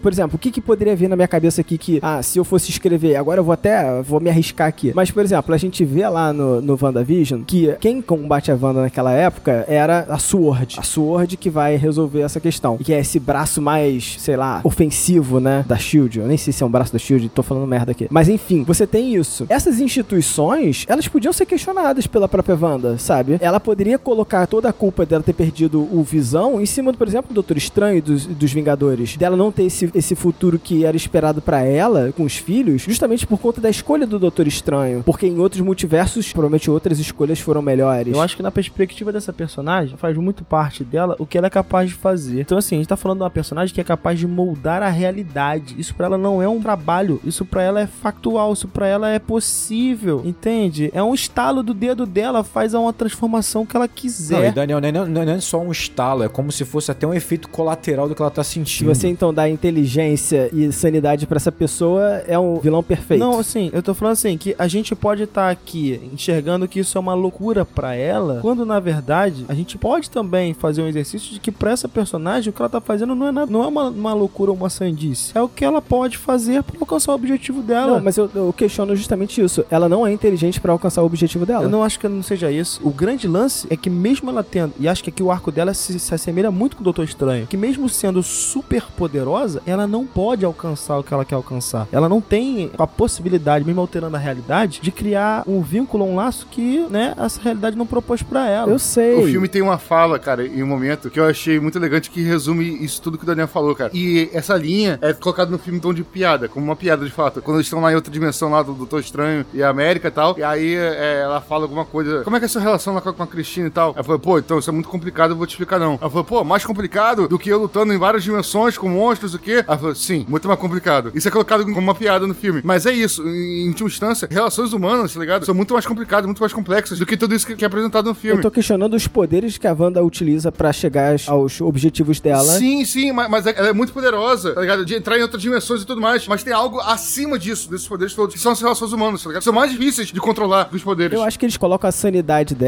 num ponto, sabe? Em, tipo, parece que ela nem raciocina sobre o que ela tá fazendo. Mas aí que tá, ela tá sendo passional sobre aquilo. É uma dor, um sofrimento que ela tá passando. Tanto que o que ela quer ao longo do filme inteiro, no final do filme, a solução é exatamente essa. Fala, Então, é isso que tu quer? Então é o seguinte, toma aqui o que você quer pra você ver que não faz sentido. É impraticável, é É, que impraticável. não tem argumento pra convencer alguém que tá agindo do ponto de vista passional, não do ponto de vista lógico. Não, eu gosto disso, eu É, gosto tanto disso. é que quando o Wong fala pra ela assim, você quer ocupar o lugar de outra Wanda, tu vai fazer o quê? Você vai matar outra Wanda? E ela simplesmente fala, ah, é. Isso tá na, tá na psicanálise, até como um todo, né? Não adianta você virar pro paciente né, e falar, olha, você tá passando é por tal questão, sabe? Você não pode fazer isso como psicanalista, né? Você tem que fazer a pessoa concluir aquilo, pra aquilo ter um efeito sobre a Eu pessoa. acho que a grande lance dessa personagem é que ela é passional de fato. E eu acho que essa passionalidade ela é entendida muitas vezes e interpretada muitas vezes e projetada muitas vezes como uma loucura da personagem. Perfeito, e pra mim isso é realmente muito perigoso. Ela tá passional, ela tá num luto. É. Por isso que o ponto do Fábio é, é um ponto importante. Eu até acho que, do ponto de vista emocional, essa passionalidade do filme, ela não é nem tão problemática se a gente for parar pra pensar do ponto de vista lógico, das ações lógicas dela. Ah, ela fez isso aqui, ela fez isso aqui. Realmente, o que tá sendo projetado no filme é uma mulher descontrolada. Se você realmente não tem o background do WandaVision, isso é potencializado, que o Fábio acabou de falar, né? Você vai ver uma mulher absolutamente Eu louca. não digo nem só isso. O perigo nessa parada, eu concordo, eu tô bem dividido, na verdade, mas eu concordo em boa parte com o Fábio, é que assim, racionalmente a gente entende tudo isso. A gente entende que ela passou por um processo traumático de tal maneira que ninguém suportaria. Não tem mente pra suportar o que ela viveu e, claro, qualquer um ficaria louco. O problema é que quando você opta pra um personagem como esse, né, que é uma mulher, no contexto social que nós temos, e ela vai enlouquecer, e aí o pior, você tem, que a gente até tava conversando eu e o Fábio, você pega o Sam Raimi que coloca o horror no filme de uma maneira maravilhosa, só que o problema é que ela usa, ele usa essa mesma mulher, Ela como monstro. ela mancando, ela ensandecida, ela é veroz, uma mulher monstro enlouquecida. O problema é que a imagem que você constrói, racionalmente você entende, mas a imagem ela é agressiva e perigosa. Concordo, concordo perfeitamente. Eu concordo. Eu não tô tirando o peso dessa problemática. Eu acho que ela é muito justa e foi perfeito em tocar. Só que eu realmente acho que esse personagem já vem com esse estigma. E a escolha desse personagem, usar esse personagem, é esbarrar nesse estigma. Eu acho que foi uma grande coincidência e uma falta de sensibilidade. Eu acho que assim, o Sam Raimi coloca o horror que é muito interessante pro filme porque ele vê que é perfeito. Então ele tem, basicamente, a gente até falou, brincou, ele tem até um livro amaldiçoado nesse filme, ele tem uma bruxa, ele adora bruxas, né? Não é à toa que ele tem Hashimara Inferno, só que acaba que é uma coincidência ruim, porque cria uma imagem muito ruim num contexto social que pode ser justificada. Por exemplo, eu consigo enxergar que aquela mulher, Wanda, mancando atrás daquele grupo ensandecida, ela é a forma como todos veem uma mulher que tá lutando talvez pelos filhos dela. A gente encara como loucura muito pouco de mulheres, assim. Mas mesmo assim a imagem está sendo construída negativa. E aí? E vou te falar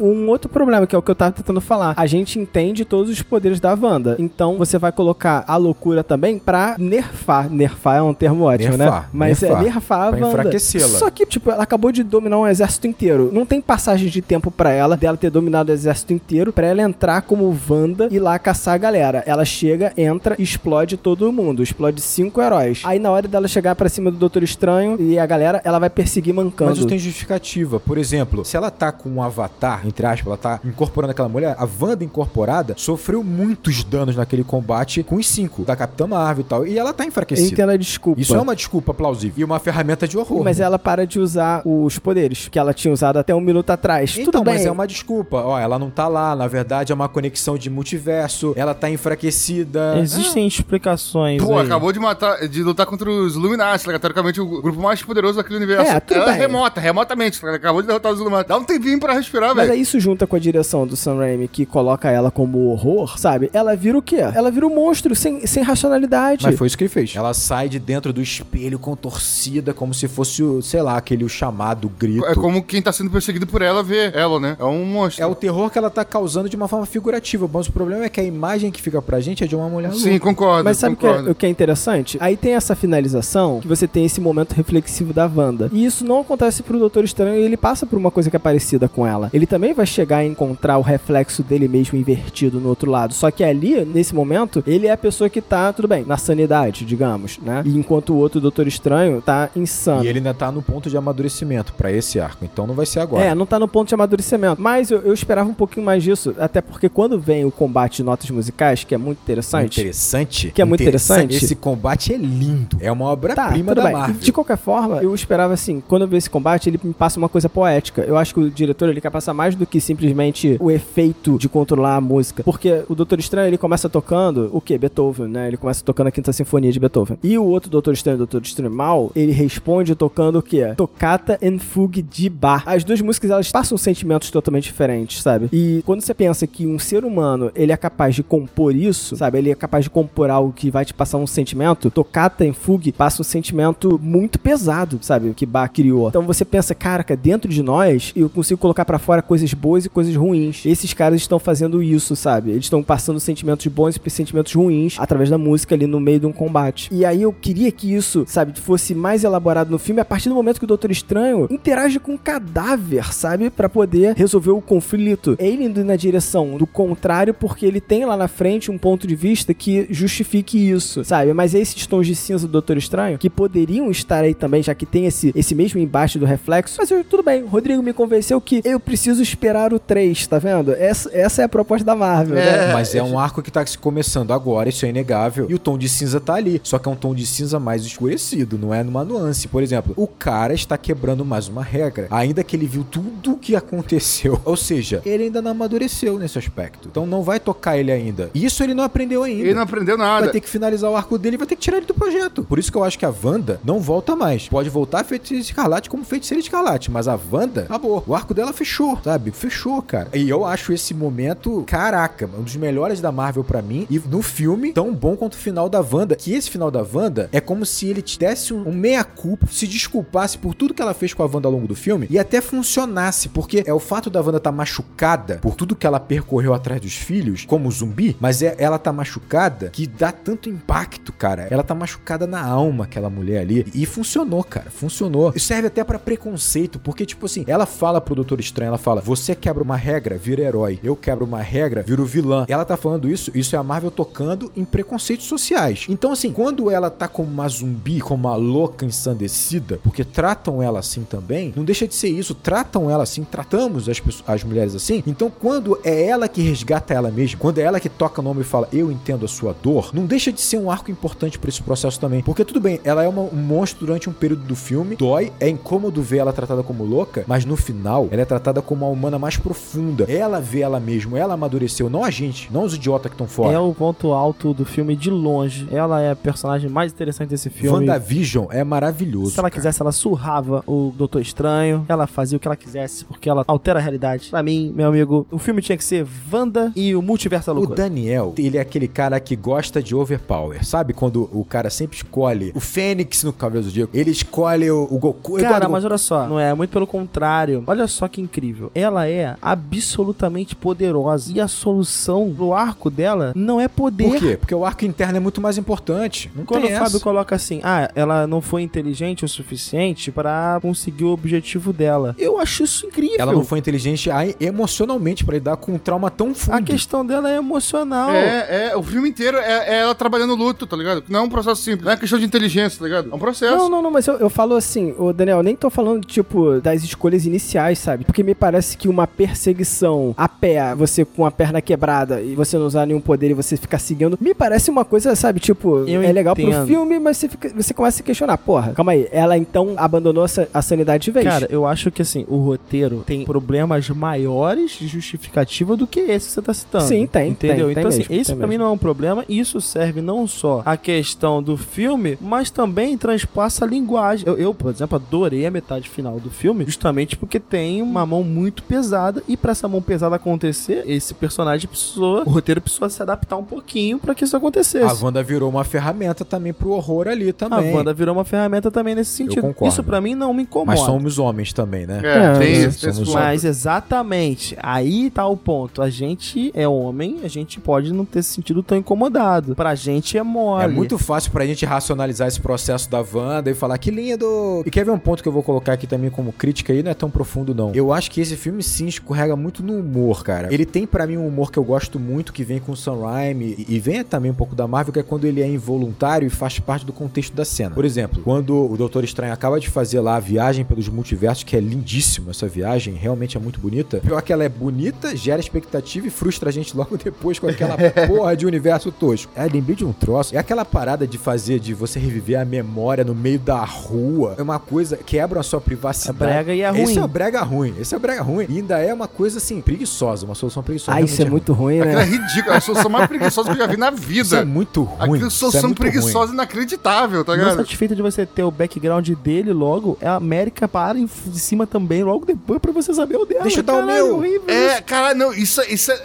esse, o roteirista nesse dia, ele tava com uma preguiça, ele tinha que pegar o filho no colégio. Ah, Cara, Isso é assim, ruim, isso é ruim, isso é tipo, ruim, isso isso é é ruim. ridículo. Ai. Mas eu tava falando assim, eu acho que o humor, por exemplo, do Doutor Estranho vomitando quando ele termina de fazer a viagem, funciona pra mim. Eu acho que funciona Mas, bem. por exemplo, a piadinha do Homem-Aranha na lanchonete, da onde sai a teia, não sei o que, bicho. Ah, não, é. Eu acho que o humor nesse filme não quebra o contexto das cenas. não todos, mas alguns é meio Então, merda. mas eu acho que, tipo, vem, aí vem o cinismo, sabe? Vem, Vem, vem. o cinismo do personagem, que eu acho que faz E sentido. do Sam Raimi também, né? É, Ele é muito cínico Pra mim, o também. problema é nos outros filmes da Marvel. O humor nos outros filmes da Marvel, ele quebra. Ele quebra a cena, ele quebra uma cena totalmente dramática É pra. o drama, É, é. não sempre, mas tem muito. Tem muito Mas disso, e aí eu fico assim, ah, sabe, tipo, pô, me distanciou, sabe, do drama, sabe, do sentimento. Enfim, aqui É, não. Esse filme eu acho que é mais bem equalizado, até porque, concordo, tem um cinismo que toma conta de tudo, que funciona. Até o humor mais escrachado acaba funcionando por conta do cinismo, né? O cara coloca o Ash de Evil Dead se socando um né, soco, né, né? na, na carrocinha lá do cachorro do pizza, da pizza redonda, que é divertido pra quem pega a referência, né? Eu acho isso, isso realmente é bacana. Esse lado do humor funciona. A gente já passou pela América e não falamos muito dela, né? Eu acho a menina carismática, funciona pra mim. Ela é carismática, Ela né? é bem carismática. E eu acho que aqui tem um- uma coisa que a gente pode aprofundar um pouquinho, que é o seguinte: a Marvel tá se posicionando, a gente acabou de tocar aqui no ponto da, da Wanda, né, ser representada boa parte do filme como estereotipada, né? Dá pra gente também fazer uma pequena. defender também, fazer um advogado diabo da Marvel, porque ela tá, de certa forma, posicionando o line-up, né, próximas produções de, de grupos a partir de personagens femininas, todas elas. Você tem, por exemplo, a Kate Bishop se posicionando já como né, uma protagonista pra frente, a própria America Chaves, você tem a Kamala Khan aparecendo já, tem a série da, da Miss Marvel, né, da Kamala Khan que vai aparecer, Poderosa Thor agora, né, que saiu o trailer do Thor. Então, assim, o protagonismo feminino, de certa forma, ele finalmente começa a ganhar bastante espaço, mais do que uma cena em Ultimato que é bacana. Aqui a coisa parece estar começando a se A posicionar. América, por exemplo, ela tem duas mães. Óbvio, não fica tão claro assim. É discreto ainda assim, né? Mas. Porra, mas na hora que ela consegue controlar os poderes, eu fiquei meio revoltado que ela. Calma aí, eu, eu vou atrás das minhas mães.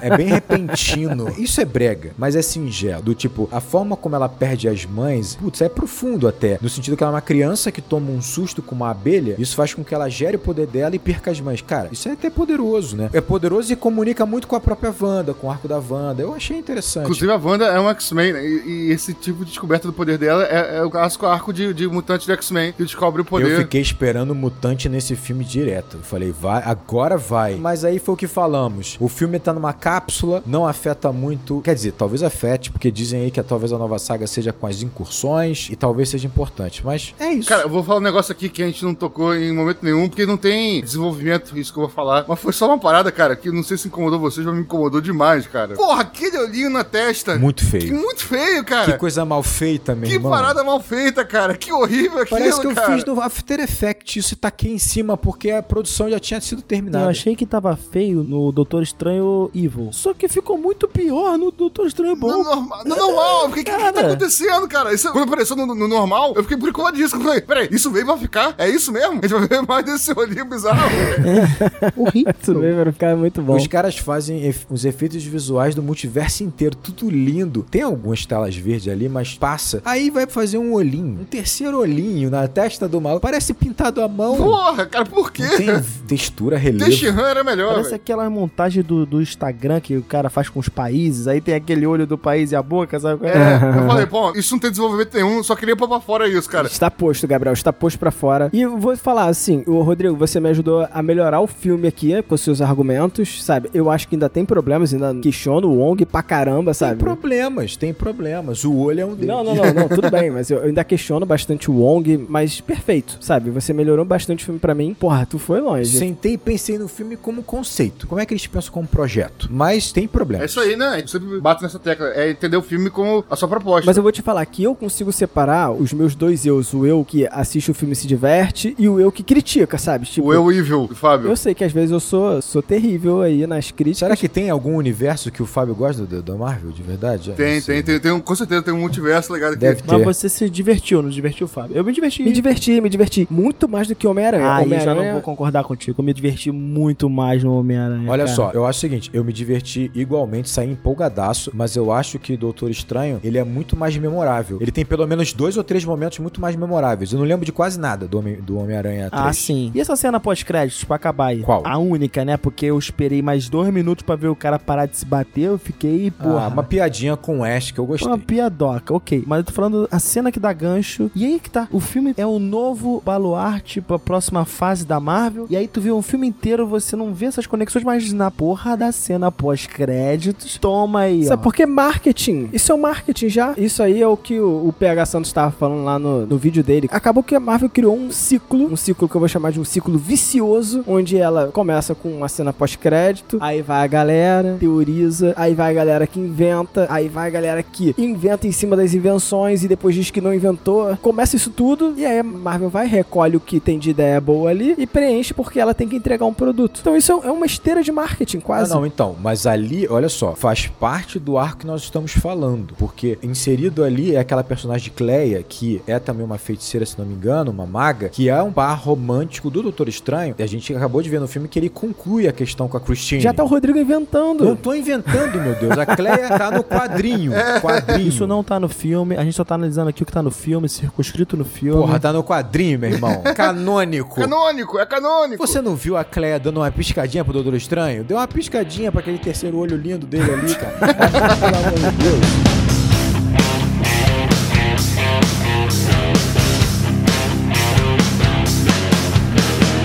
Galera, vocês curtiram o filme ou que não curtiram o filme, procure a gente nas mídias sociais do Enquadrando, porque a gente pode aumentar essa discussão, a gente pode discutir em outros lugares também, né? Lá no Instagram. Não multiverso. Porra, a gente pode discutir aqui, seus adoradores de Marvel de merda. A gente pode discutir. não, não falei isso não. A gente pode continuar essa conversa em outros lugares. Então a gente tem o nosso Instagram, que é o arroba enquadrando underline oficial, né? Onde o Daniel tá sempre postando imagens aí. Acho que o Daniel vai postar imagem do Doutor Estranho, né, Vou Daniel? postar mais do Doutor Estranho. Muito bom, muito bom. Vou postar mais da Wanda. Isso quem define sou eu. desculpa. Eu só vou selecionar as da A Wanda. gente tem o nosso Twitter, que é o arroba enquadrando underline, onde lá a gente tá muito ativo também. Eu, Gabriel, Rodrigo, muito mais ativos lá no Twitter. Toma aí, Daniel. Daniel mais no Instagram, né? Daniel gosta do Instagram. Ah, e, e os nossos outros membros também que não estão gravando aqui, mas o Caio lá, pô, tá direto lá no Twitter também. Pô, queria fazer uma menção rosa. Foi um tempo fora aí por conta da cirurgia que eu fiz, inclusive tá falhando um pouco minha voz aí ao longo do programa, desculpa aí. Mas nesse período que eu fiquei fora, o Caio Gaudio, cara, me substituiu brilhantemente, cara, em alguns episódios daqui. Pô, eu ouvi os episódios e vou te falar, cara, Caio merece voltar, velho. O cara merece um- uma cadeira cativa aqui, A cara. gente já sabe onde. A gente já sabe qual é essa cadeira. Daniel tremeu. Ninguém vê meu esforço, Gabriel. Aquele volante, João Gomes, que corre, desarma. Carrega o piano. Tu acha, Fábio, que ele trouxe muita informação nesse programa? Não trouxe muita informação, não. Informação. Eu estou há 24 horas acordado neste momento aqui. Vocês estão de brincadeira. O Daniel trouxe uma informação. Uma. Uma informação. Que o filme do Homem-Aranha foi filmado depois. Mas só queria aproveitar esse espaço aqui pra dar os parabéns pro Caio, cara. E Caio mandou muito bem. Eu já falei pra ele em particular, parabenizei ele, né, no privado, mas eu quero fazer essa congratulação em público aqui no, no E episódio. você pode também acompanhar o Enquadrando lá no YouTube. A gente quer povoar mais aquele YouTube lá. De vez em quando a gente faz umas lives lá. Então, se você já puder se inscrever em youtube.com.br Enquadrando, é ótimo. A gente também tem um TikTok que é o Enquadrando Underline Oficial, onde temos cortes lá. Também o acesso acabou de acabar lá, que é do nosso padrinho e amigo Gabriel Gaspar, né? Canal do YouTube, youtube.com.br acabou de acabar. Inclusive, você pode ver a face de Fábio Rangel, nosso host, em alguns vídeos lá. É, eu tô lá. E por último, se você quiser mandar um e-mail pra gente, manda pra contato arroba acabodeacabar.com.br, tá bom, galera? Muito obrigado por ouvir o Enquadrando. Divulgue a palavra do Enquadrando. Divulgue mesmo, divulgue mesmo. Fábio fala batido, mas divulgue mesmo, filhão. Dá cinco estrelas aí, tá? Divulgue dá cinco estrelas. Então, um grande abraço e bom chute.